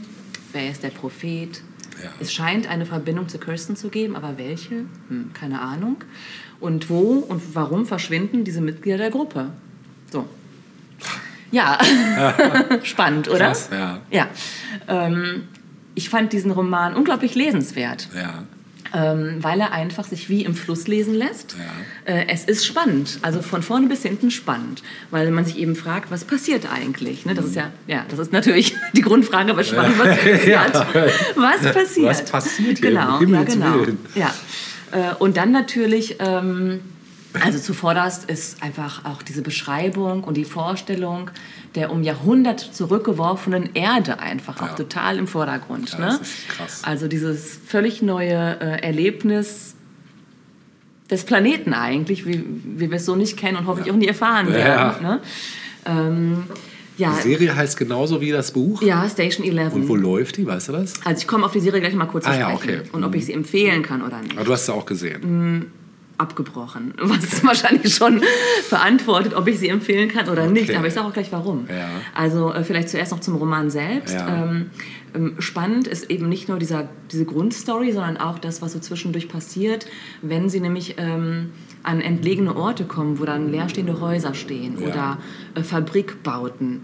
Ähm, man muss sich auch vorstellen, diese, dieses, ähm, diese Gruppe von Leuten äh, ist ja auch immer wieder auf der Suche nach Sachen, die ihnen das Leben erleichtern Ja. könnten. Also äh, Gegenstände, die sie mitnehmen, weil das eben für den Alltag äh, sinnvoll ist. Ähm, oder aber auch, ähm, naja, und dann, dann, dann, gerade, dann sehen sie eben Häuser von weitem und wissen auch nicht, okay, können wir uns da jetzt hintrauen oder nicht. Vielleicht sind da auch Leute, die einfach nicht so geil Ja. drauf sind. Ja. Ne? Also es gibt natürlich auch Leute, Klar. dann auch wieder auf dem Planeten, die vielleicht Nicht ja nicht so PCs, wohlgesinnt. ja. Ja, genau. Ja. genau. Ja. Und auch das ist spannend. Also wie sie in diese, in diese Gebäude irgendwie gehen und sich ne, von Ort zu, von, von Raum zu Raum fortbewegen. Äh, auch, auch wirklich schrecklich, weil sie dann auch, auch auf Tote stoßen, natürlich, die dort eben diese Pandemie nicht überlebt haben und so. Ähm, also das ist wirklich sehr spannend aufgebaut, finde ich.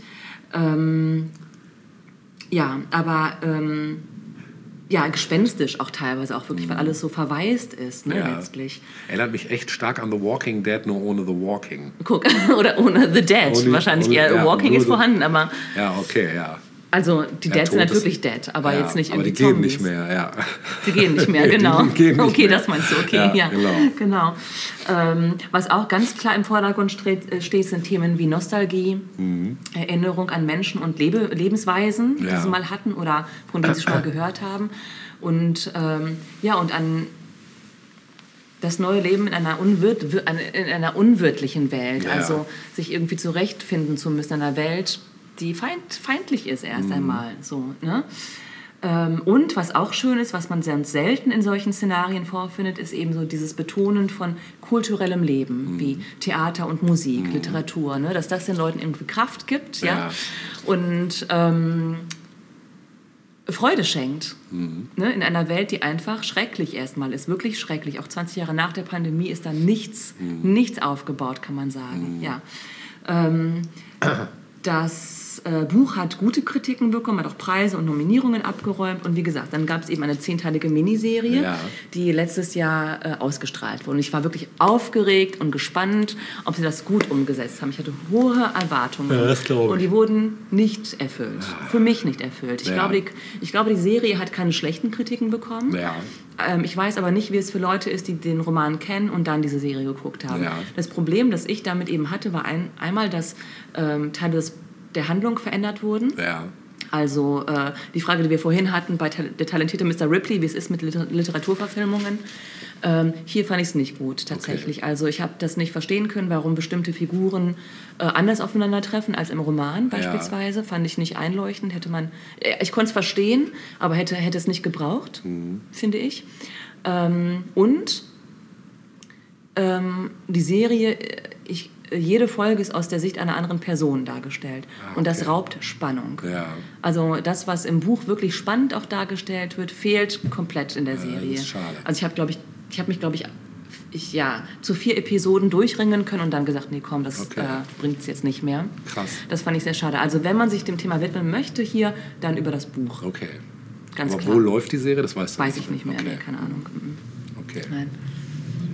Ja, und wie gesagt, ich würde auch nicht zum, zur Serie raten. Ja, ja, klar. Also äh, ja. Wer, wer, wer diese Story erleben möchte, sollte es über den Roman tun. Mhm, es ist wirklich ähm, schnell gelesen, spannend, ähm, äh, äh, regt zum Nachdenken an durchaus, weil ja. es ja auch ja wirklich auch die Frage stellt, wie wäre so ein Leben ne, mhm. ohne alles, was wir so kennen mhm. und was uns das Leben erleichtert ja auch. Ne? Ja, Oder, klar. Ja. Ähm, ja, mal eine andere Art von Spannung. Hört sich gut an. Mhm. Und welches Lied könnte ich jetzt wohl spielen? Es gibt nur ein Lied, das man eigentlich das man spielen kann jetzt so, wenn es darum geht, dass die Welt zu Ende ist und äh The end of the world as we know it. Genau das. Geil. Natürlich, ja, aber jetzt Cult Classic. Sehr schön. It's the end of the world as we know it. Das hören wir jetzt. Viel Spaß.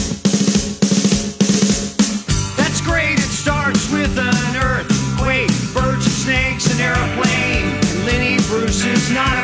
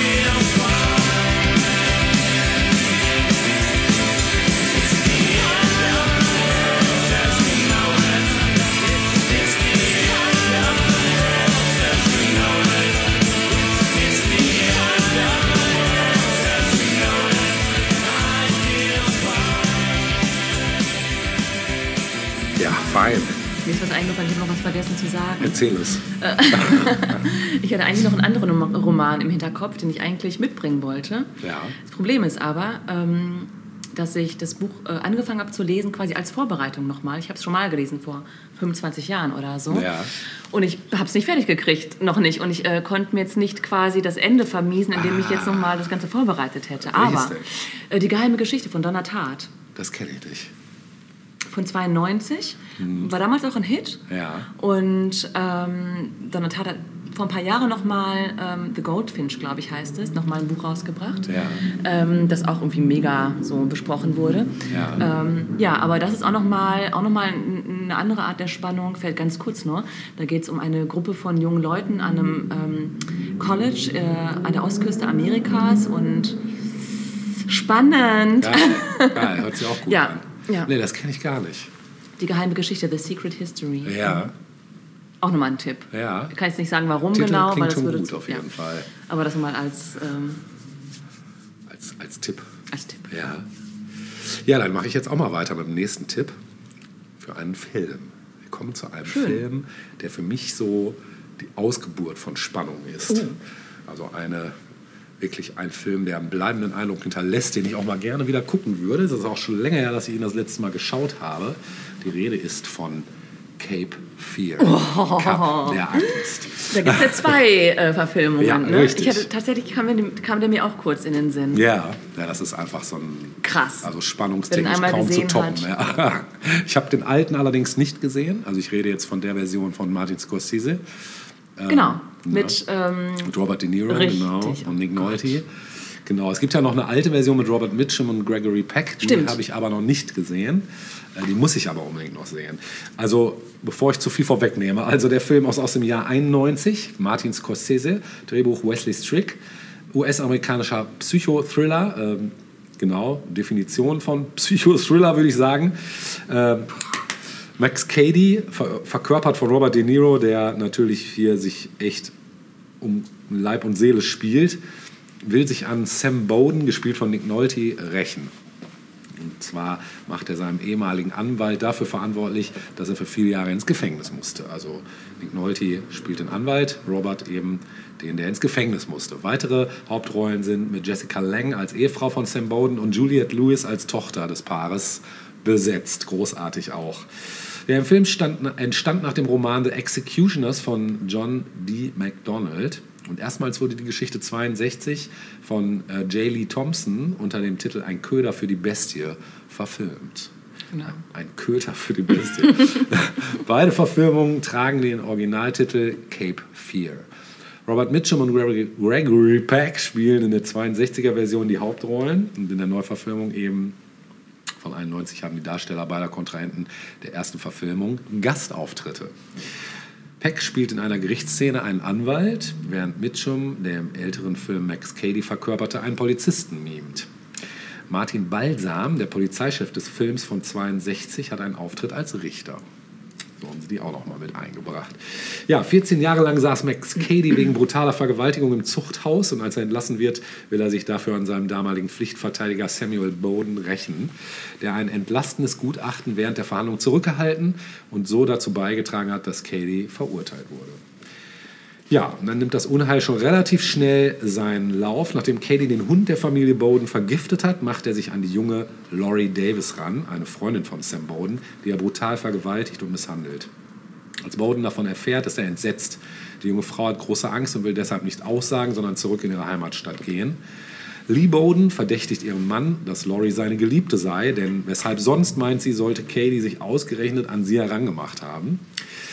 Kommt zu einem heftigen Streit zwischen dem Ehepaar, wobei auch alte Verletzungen wieder angesprochen werden. Danielle, die 15-jährige Tochter der Bowdens, leidet, ja, leidet jedes Mal darunter, wenn die Eltern sich streiten, da dies in letzter Zeit vermehrt geschieht. Ja, Katie, was macht er? Ruft Danielle an, gibt sich als ihr neuer Lehrer für Schauspiel aus, teilt ihr mit, dass der Kurs verlegt worden sei und bestellt sie für den nächsten Tag in den Vorvorraum der Schule. Das ist auch eine ikonische Szene.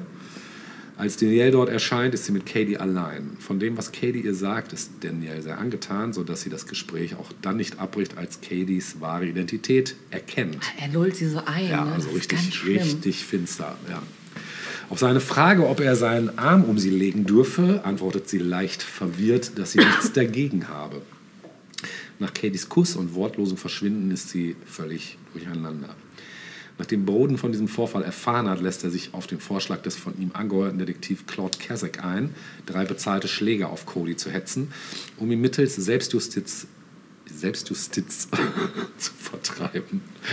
Bowden macht dann jedoch den Fehler, Katie zu warnen, ohne zu ahnen, dass dieser das Gespräch aufzeichnet.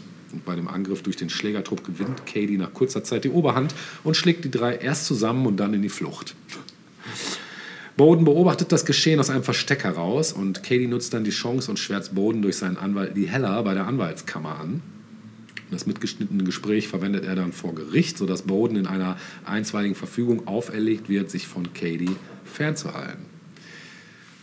Ja, ja, Katys neuer Anwalt regt darüber hinaus den Ausschuss Bowdens aus der Anwaltskammer an, da Katie sich in seiner Haftzeit autodidaktisch juristische Kenntnisse aneignet und ein philosophisch und religiös übersteigertes Bild von sich selbst entwickelt hat, verhält er sich bei seinen Schikanen stets so geschickt, dass er rechtlich nicht belangt werden kann. Ja, und das Ganze spitzt sich immer weiter zusammen und es wird wirklich äh, unerträglich eigentlich, das anzugucken, weil, weil man einfach weiß, das wird nicht gut enden hier. Ne? Genau, Kesek schlägt Boden dann und vor, Katie glauben zu lassen, dass er weggeflogen und seine Familie allein zu Hause sei. Ja, und in Begleitung des Detektivs kehrt der Anwalt jedoch mit seiner Familie in sein Haus zurück. Kasek meint, wenn Katie versucht, ins Haus einzudringen, könne man ihn in Notwehr erschießen. Katie gelingt es jedoch, Kasek zu überlisten, indem er erst die Haushälterin tötet, sich dann ihre Kleidung anzieht und anschließend Kasek in dieser Verkleidung umbringt. Also, und das ist noch nicht das Ende, da sind wir gerade mal mittendrin. Ja, ja. Ne? Also, ich will auch gar nicht zu viel vorwegnehmen, also außer dass dieser Film wirklich Nervenzerreißend. nervenzerfetzend Wirklich. Ja. Richtig. Ja. Also es ist wirklich auch, auch die Mucke da drin, also es passt halt einfach alles. Ne? Genau. Ähm, kurz noch was zur Kritik. Äh, Roger Ebert schrieb in der Chicago Sun-Times vom 13. November 91, der Film sei eine beeindruckende Produktion. Sie zeige Martin Scorsese als ein Meister eines traditionellen Hollywood-Genres, der fähig sei, es seinen eigenen Motiven und Obsessionen anzupassen. Ebert erklärte dies anhand des Charakters Sam Bowden, der im Original als guter Mensch auftrat, in dieser Version dagegen voller Fehler und schuldig sei. Ja, und das gute alte Lexikon des internationalen Films war der Ansicht, das Remake unterlaufe die kinoübliche Konstellation durch den Entwurf eines deprimierenden Gesellschaftsporträts und zog das Fazit, ein virtuos inszenierter, komplexer Film, hinter dessen gewalttätigem Äußeren sich die Klage über den Verlust an Integrität und Menschlichkeit verbirgt. Ja, Cinema schreibt noch, böse, brutal, fesselnd. Pures Adrenalin-Kino. Genau, Kino.de zeigte sich beeindruckt und drückte das folgendermaßen aus. Äh, Mit dem ersten Thriller seiner Laufbahn, einem Remake des Schockers Ein Köder für die Bestie, schuf Meisterregisseur Martin Scorsese einen erschütternden Höllentrip um Schuld und Sühne. Der Film biete ein wahnwitziges Trommel- Trommelfeuer von aggressiven Schnitten, bedrohlichen Kamerafahrten und immer wieder schroff explodierender Gewalt. Abschließend hieß es, ein komplexes, an Spannung nicht mehr zu überbietendes Meisterwerk, dem ein Spitzenplatz in den Charts sicher ist. Genau. Ja, Nominierungen gab es äh, jeweils äh, an Robert De Niro und Juliette Lewis jeweils für einen Oscar und einen Golden Globe. Äh, ging leider allerdings leer aus. Äh, dann gibt es natürlich noch äh, auch diverse Hommages an diesen Film, nämlich eine Simpsons-Folge. ähm, am Cup der Angst, äh, Staffel 5, Folge 2 ist eine direkte Parodie auf den Film. genau. Wir wollen natürlich jetzt ein Musikstück hören. Ich hatte mir überlegt, das Theme zu spielen, weil das Theme ist auch ikonisch, auch in seiner ganzen Arrangementgeschichte. Ich dachte aber, nein, wir nehmen nicht das Original-Theme, wir nehmen eine Coverversion. Und wer sonst könnte das noch besser gecovert haben, als das Original schon ist, als Mike Patton natürlich mit seiner Band Phantomas. Die haben nämlich mal ein Album rausgehauen, wo sie die Klassiker des Film Noir oder des Thrillers und äh, Psychofilm äh, Musiken genommen haben und sie auf ihre Art und Weise interpretiert haben. Wir hören jetzt also Theme from Cape 4, interpretiert von Phantomas. Schnallt euch an.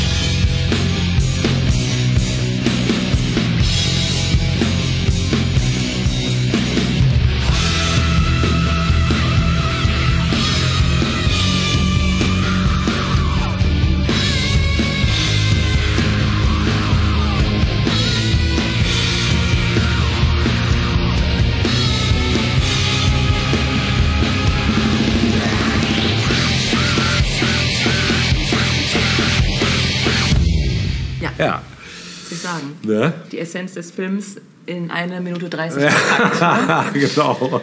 Ähm, bevor wir zu meinem nächsten Filmbeitrag kommen, meinem letzten auch für heute, ähm, ähm, wollte ich noch kurz ehren, ehrenhafter, ha, ehrenhalber hafter. Hm. Wie genau heißt das? Keine Ahnung. Ehrenhafter halber. Ja, äh, an einen Film äh, äh, geben, sozusagen diese Ehre, ähm, weil niemand von uns den, glaube ich, heute besprochen hat äh, oder noch wird, nämlich Das Schweigen der Lämmer. Ja, mega. Also ich mir würde kaum ein Film einfallen, der all das so auf, auf die Leinwand band, Ja. äh, äh, wie das, was wir ja jetzt so besprochen Ja, haben, oder? stimmt. Das Leiden der Schwärmer, ja. Aber wirklich, Ja. also ich habe den Film damals nicht im Kino, sondern dann im Fernsehen gesehen, als er dann auch. lief. Und dann ähm, im letzten Jahr, glaube ich, nochmal geguckt, als er wieder im Fernsehen lief. Und wow, ich hatte, ich, ich wusste noch, dass ich den damals krass fand, sehr krass. Und Ja. dachte, okay, jetzt bist du ein bisschen älter, kannst du vielleicht besser vertragen. Nee, ist nicht. Nein. Es gibt so Filme, da ist Nein. das Alter egal. Nein, absolut, ja. ja. Und alle sind, alles, alles von A bis Z stimmt in diesem Film. Und es reißt an, an allen Nervensträngen, die man hat im Das Körper. stimmt, ja. Ja. Ja, ist heftig. Den könnte ich auch mal wieder gucken. Das ist lange her. Wobei, ja. Lass, lass es. Lass es. Lass es. Guck dir lieber den Film an, den ich jetzt als nächstes besprechen Ja, bitte. möchte. Vielleicht hast du den, ich weiß nicht, vielleicht kennst du ihn ja auch. Ja. Und zwar gehen wir zurück ins Jahr 64. Aus diesem Jahr stammt dieser Film nämlich. Da war ich noch nicht auf der Welt. Hm. Tja, was soll ich sagen? ähm, der Film heißt Hush Hush Sweet Charlotte. Auf Deutsch trägt dieser Film den tollen Titel Wiegenlied für eine Leiche. Ah, Klassiker. Nicht? Klassiker. Ja, ein Psychothriller. Ja. Mehr als das, finde ich. Ich glaube, ich habe den auch gesehen, aber wenn, dann ist das auch Jahrhunderte her. Also ich habe den mal mit meiner Mutter geguckt. Da muss ich so 17, 18 gewesen Ja. sein. Zum Glück nicht jünger. Wir waren auch alleine zu Hause und mussten anschließend, weil die Waschmaschine die Wäsche fertig gewaschen Oh. hatte, mussten wir noch in den Keller und die Wäsche aufhängen. Habt ihr nicht mehr gemacht? Äh, bitte, ja, doch zusammen. Und es so. war ein Weg, den wir beide bis heute nicht vergessen haben. ja. Also, ähm, Psychothriller von Robert Aldrich Ja. in den Hauptrollen Betty Davis Oh ja. Als Charlotte Hollis. Krass. Die ist natürlich auch großartig. Ja. Olivia de Havilland, Ja. Joseph Cotton und Agnes Moorehead. So. Und der Film Hush Hush Sweet Charlotte sollte eigentlich der Nachfolgefilm sein für den 1962er Hit Was geschah wirklich mit Baby Jane? Whatever Happened to Baby Jane? Den kenne ich nicht. in dem bereits Betty Davis und Joan Crawford die Hauptrollen gespielt hatten. Und ähm, die Zusammenarbeit der beiden ist bis heute legendär. Ich glaube, da hat es auch mal eine Serie, glaube ich, tatsächlich zugegeben. Vor ein paar Jahren. Ja. Feud. Ah, okay. Habe ich auch nicht gesehen. Genau. Thematisiert die Fehde zwischen diesen beiden Damen. Ja. Ähm, ja, also wie gesagt, schon damals war es irgendwie klar, die beiden verstanden sich nicht. Und somit waren beide auch nicht so richtig begeistert von einem, von einem weiteren gemeinsamen Projekt, haben aber zugesagt. Wobei das Projekt erst einmal nicht unter einem guten Stern stand, denn zweimal wurden die Dreharbeiten unterbrochen. Und beim zweiten Mal war der Grund der, dass Joan Crawford krank wurde. Ja. Allerdings misstraute der Regisseur Aldrich äh, dieser Begründung und engagierte sogar einen Privatdetektiv, um zu checken, ob Joan Crawford wirklich krank ist. Krass. Weil er ja, dachte, sie will sich einfach nur irgendwie aus diesem Film stehlen, weil sie keinen Bock auf Betty Davis hat.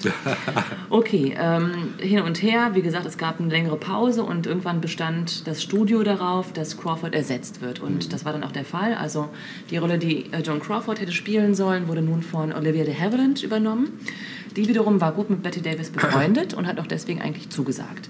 Und so äh, haben wir jetzt quasi das Line-up komplett. Und äh, ja, worum geht es in diesem Film? Also der Film beginnt in einer Rückblende 1927. Dort sehen wir Charlotte Hollis, gespielt von Betty Davis. Äh, sie ist Tochter eines wohlhabenden Mannes im Süden der USA und äh, lebt dort auf einer Art Anwesen und hat einen verheirateten Geliebten, der den Namen John trägt. Und die beiden planen, miteinander durchzubrennen, äh, bis dann aber der Vater von Charlotte davon erfährt, von dieser Affäre. Und auf einer Feier der High Society sozusagen ähm, zwingt der Vater John in einem Zwiegespräch sozusagen zur Aufgabe dieser Beziehung und er droht ihm und daraufhin muss sich John quasi auf der Feier noch von Charlotte trennen. Oh. Ja, ähm, Charlotte ist entsetzt und ähm, man sieht in diesem Film, in diesen Szenen parallel, wie zwei Bedienstete auf dem Anwesen das Essen zubereiten für die Gäste. Und äh, während der junge äh, Hilfskoch äh, da an so einem Brett steht und da so die Sachen schnippelt, sieht man neben ihm ein Beil, ein Beil liegen. Ja? Und äh, die Kamera fährt so ein bisschen drauf und dann gibt es noch ein paar Szenenwechsel und ähm, dann geht dieser junge Chefkoch, äh, Hilfskoch kurz weg, kommt wieder ins Bild und das Beil ist verschwunden. Oh. Ja, wir ahnen also, das wird die Tatwaffe werden Axt im für, Wald. für die Tat, die nun begangen, beg- begangen wird. Und so ist es auch. Also, ähm, wie gesagt, Charlotte ist entsetzt, dass äh, sich John von ihr getrennt hat. Und wenig später wird John brutalst ermordet. Und das ist eine Szene, die, ja, Schock-Horror ist. Also äh, Hand und Kopf von John werden abgehackt Ei. und man sieht tatsächlich dann auch, wie quasi dieser Armstumpf in die Kamera ragt. Das Ganze ist in schwarz-weiß gedreht, also man sieht jetzt nicht viel rot oder so, aber es ist trotzdem, Man kann sich's denkt denken. sich, wow, also 1964, Respekt, Krass. ja, genau. Und ähm, kurz darauf, nach diesen krassen Szenen, taucht Charlotte äh, vor den feiernden Gästen auf mit einem blutverschmierten Kleid. Und oh, Charlotte! Ähm, natürlich wird sie von allen verdächtigt, klar. Und ähm, gut, dann gibt es erstmal, ja, im Prinzip erstmal äh, einen Szenenwechsel. Wir erfahren, dass Charlottes Vater ein Jahr später verstorben ist, im Glauben, dass Charlotte John getötet hat, während Charlotte glaubt, der Vater sei der Mörder gewesen. Oh. Who done it? ja, da sind wir wieder. Genau. Mm. Und dann haben wir einen Zeitsprung von 37 Jahren und finden uns im Jahr 64 wieder. Krass. Charlotte lebt mit der Haushälterin Velma alleine auf dem Anwesen, auf dem sie groß geworden ist. Sie ist sehr eigen, ein bisschen aggro, gra- grantig und so, weißt du. Und alle im Ort glauben, dass Charlotte eine Mörderin ist. Mm, Ja, selbst die Kinder haben Angst vor Charlotte, aber so eine morbide Angst irgendwie. Ne? Also die, man sieht halt Kinder, die vor dem Haus stehen und als Mutprobe quasi ins Haus sollen und so. Ne? Und singen dann so ein Spottlied auf Charlotte und so. Also sie ist quasi das gruselige Gespött des, des Ortes. Krass. Ja. Ähm, Charlotte hat ein Lieblingslied mit dem Titel Hush Hush Sweet Charlotte. Ah, natürlich. äh, denn John hat es damals für sie gesungen, der ermordete Liebhaber. ja. Ja, eines Tages erfährt Charlotte, dass das Haus, in dem sie lebt, das Anwesen, äh, wegen einer neuen Straße abgerissen werden soll. Und sie weigert sich natürlich, findet das ganz unmöglich, tickt auch ständig aus. Überhaupt ständig tickt Charlotte aus, das muss man mal sagen. Das macht auch diesen Charme aus. Und sie bittet ihre Cousine Miriam Deering, ihr zu helfen. Und Miriam reist an und ähm, Miriam selbst hat 1927, damals also zu Zeiten des Vorfalls, des Mordes, auch im Haus gelebt für eine kurze Zeit. Ja, Miriam äh, kommt also an, ist irgendwie so eine ja, gestandene Geschäftsdame irgendwie und ähm, sagt auch relativ gleich zu Beginn, dass sie nicht glaubt, dass das Haus gerettet werden kann. Ja. Ähm, auch zugegen ist Charlottes Arzt, Dr. Drew Bayliss. Und ähm, Miriam und dieser Arzt hatten damals eine Beziehung, die sie nun auch wieder irgendwie aufnehmen. Ja? Ja. Und naja, plötzlich geschehen, geschehen merkwürdige Dinge im Haus. Also aus dem Nichts wird plötzlich Charlottes Lied gespielt. Hush, hush, sweet Charlotte. Eine unheimliche Stimme ruft ihren Namen.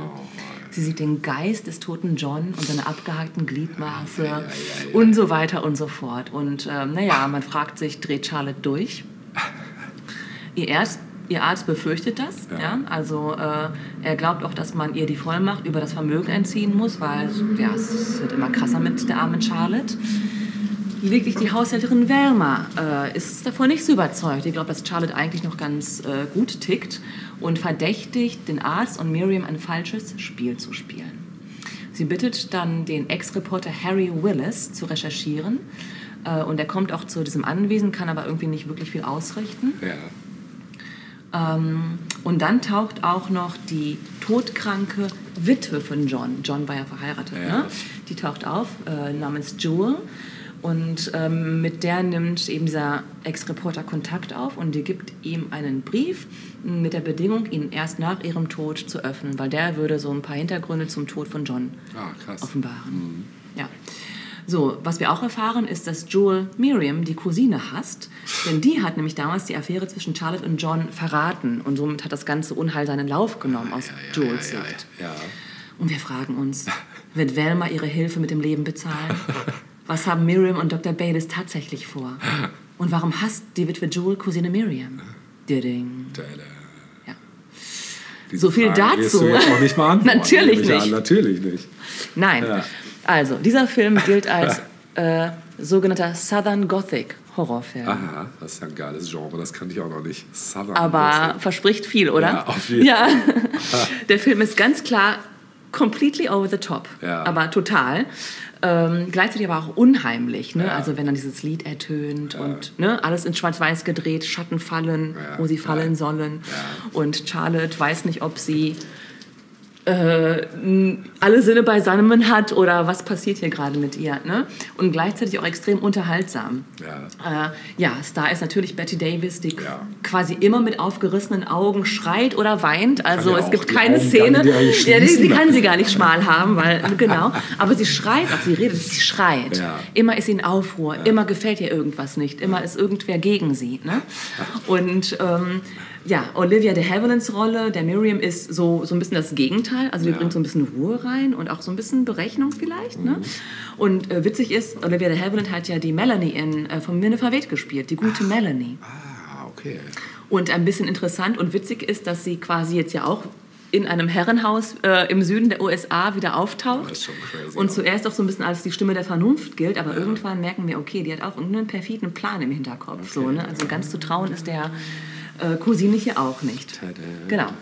Ja, äh, nach heutigem Standard ist ähm, das kein wirklicher Horrorschocker mehr. Ne? Ja. Also da hat es ganz andere Sachen in der Zwischenzeit gegeben. Aber die Mordszene war für damalige Verhältnisse absolut schockierend. Oh ja, das glaube ich. Und äh, selbst Betty Davis äh, und als auch Olivia de Havilland waren nach dem ersten Lesen des Skripts schockiert und entsetzt, dass sie das würden spielen müssen. Ja? Ähm, auch die Kritikerstimmen von damals zeigen, wie dieser Film angekommen ist. Ja. Also eine dieser Kritikerstimmen lautet, so kaltblütig und berechnend ist die Erzählung von Mord, Verstümmelung und Täuschung gezimmert, dass es schon bald grob gekünstelt erscheint, bewusst sadistisch und brutal abscheulich. Ja. Und der evangelische Filmbeobachter Oh, oh. schrieb genau 1965, Alles. Von komplexen Wahnvorstellungen und Rachegelüsten getriebene Kranke entfesseln ein an Anormalitäten reiches Spiel, das nur noch, von ab, das nur noch Abscheu hervorruft. Auch Erwachsenen abzuraten. Ja, Äh, aber andere Kritiker lobten den Film, insbesondere Betty Davis Part. Ah ja. Ähm, der Film hat sieben Oscar-Nominierungen ein- eingeheimst, Wow. was interessant ist, weil es ja wirklich auch ein Ja. Horrorfilm Ja, damals stimmt, war. Ne? ja. Und tatsächlich auch bis zu dem Zeitpunkt die meisten Nominierungen, Oscar-Nominierungen für einen Horrorfilm. Ah, krass. Und Agnes Moorehead, die die Velma verkörpert, also die Haushälterin, hat einen Golden Globe als Best Supporting Actress erhalten. Oh, wow. Ja, Cool. also äh, ein absoluter Klassiker. Ja, definitiv. Ja. Und ähm, immer wieder sehenswert. Ja. Also mehr kann ich dazu gar nicht sagen. Ja. Wer äh, einen Vorläufer vieler anderer Filme sehen Ja. will, die danach folgten, sollte sich diesen Film mal zu Gemüte führen. Sehr cool. Und äh, natürlich müssen wir jetzt auch das äh, Grundthema dieses ähm, äh, Films hören, nämlich Hush Hush Sweet Charlotte, intoniert von Al Martino. Okay, das hören wir jetzt. Hush, hush, sweet Charlotte. Charlotte, don't you cry. Hush, hush, sweet Charlotte. I'll love you till I die. Oh, hold me, darling. Please hold me tight and brush that tear from your eye. You weep because you had a dream last night. You dreamed that I said goodbye. Hush, hush, sweet Charlotte. Charlotte, don't you cry. Hush, hush, sweet Charlotte. I'll love you till I die. I hold two roses within my hand, two roses I'll give to you. The red rose tells you of my passion, and the white rose my love so true. Hush, hush, sweet Charlotte. Charlotte, don't you cry. Hush, hush, sweet Charlotte, I'll love you till I die. Hush, hush, sweet Charlotte, I'll love you till I die.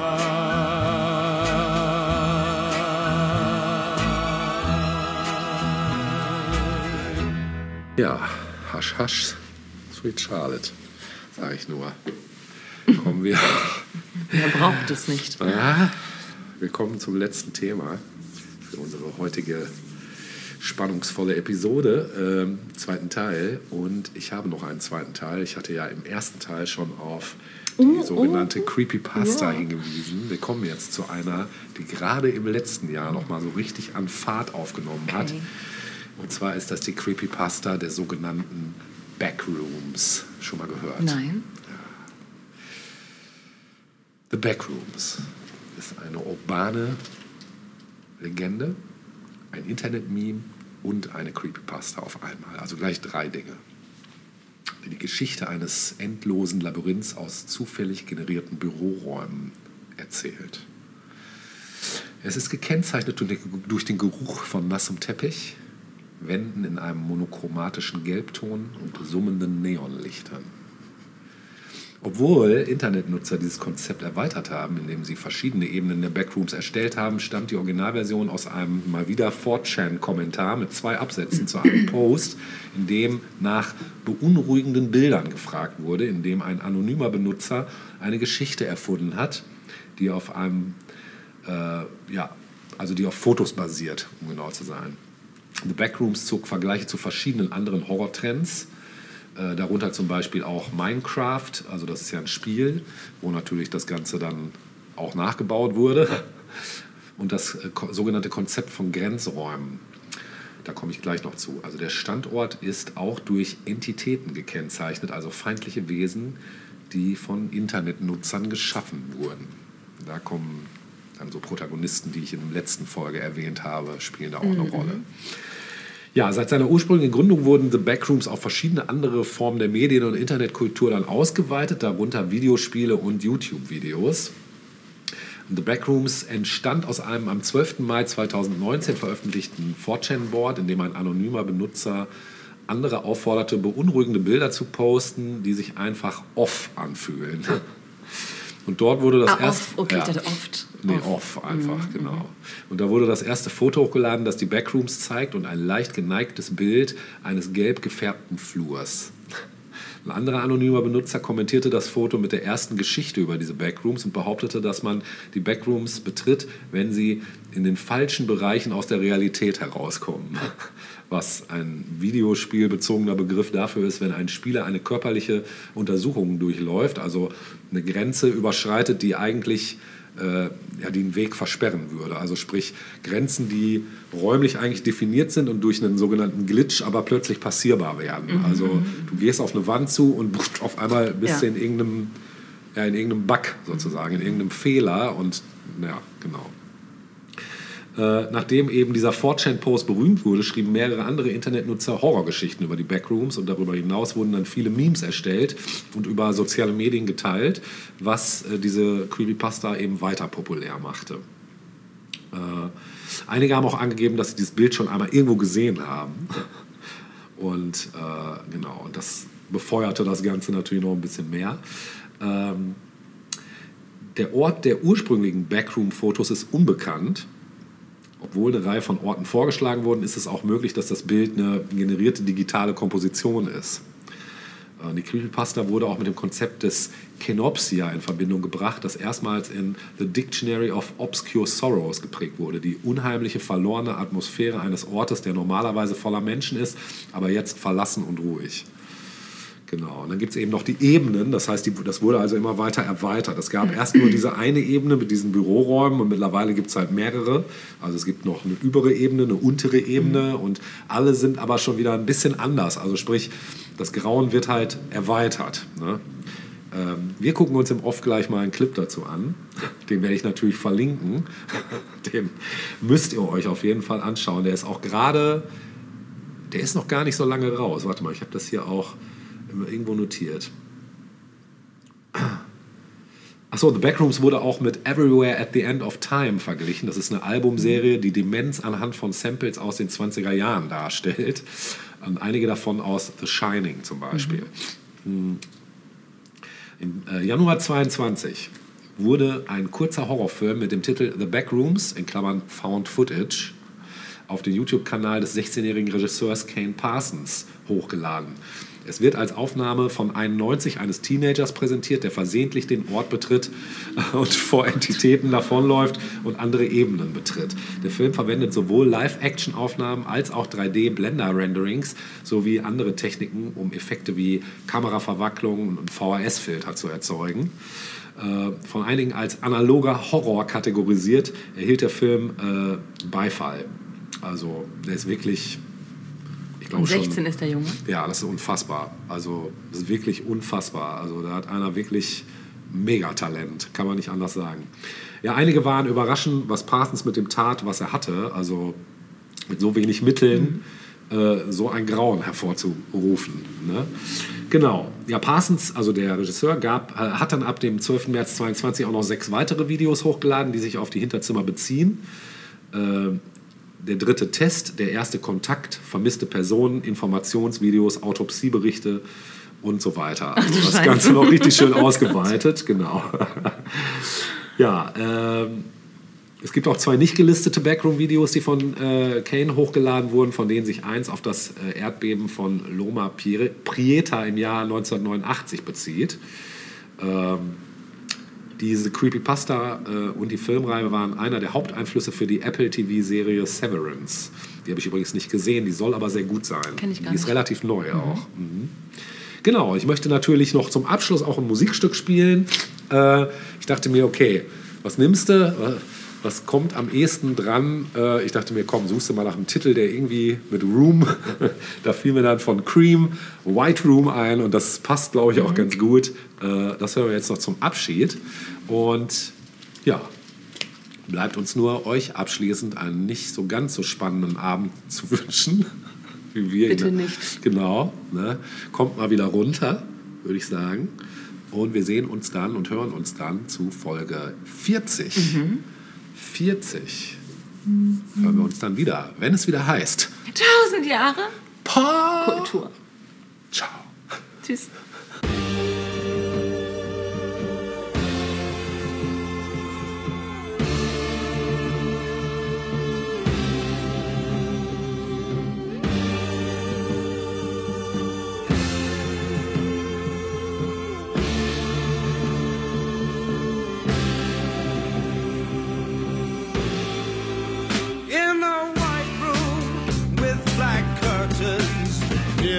Station.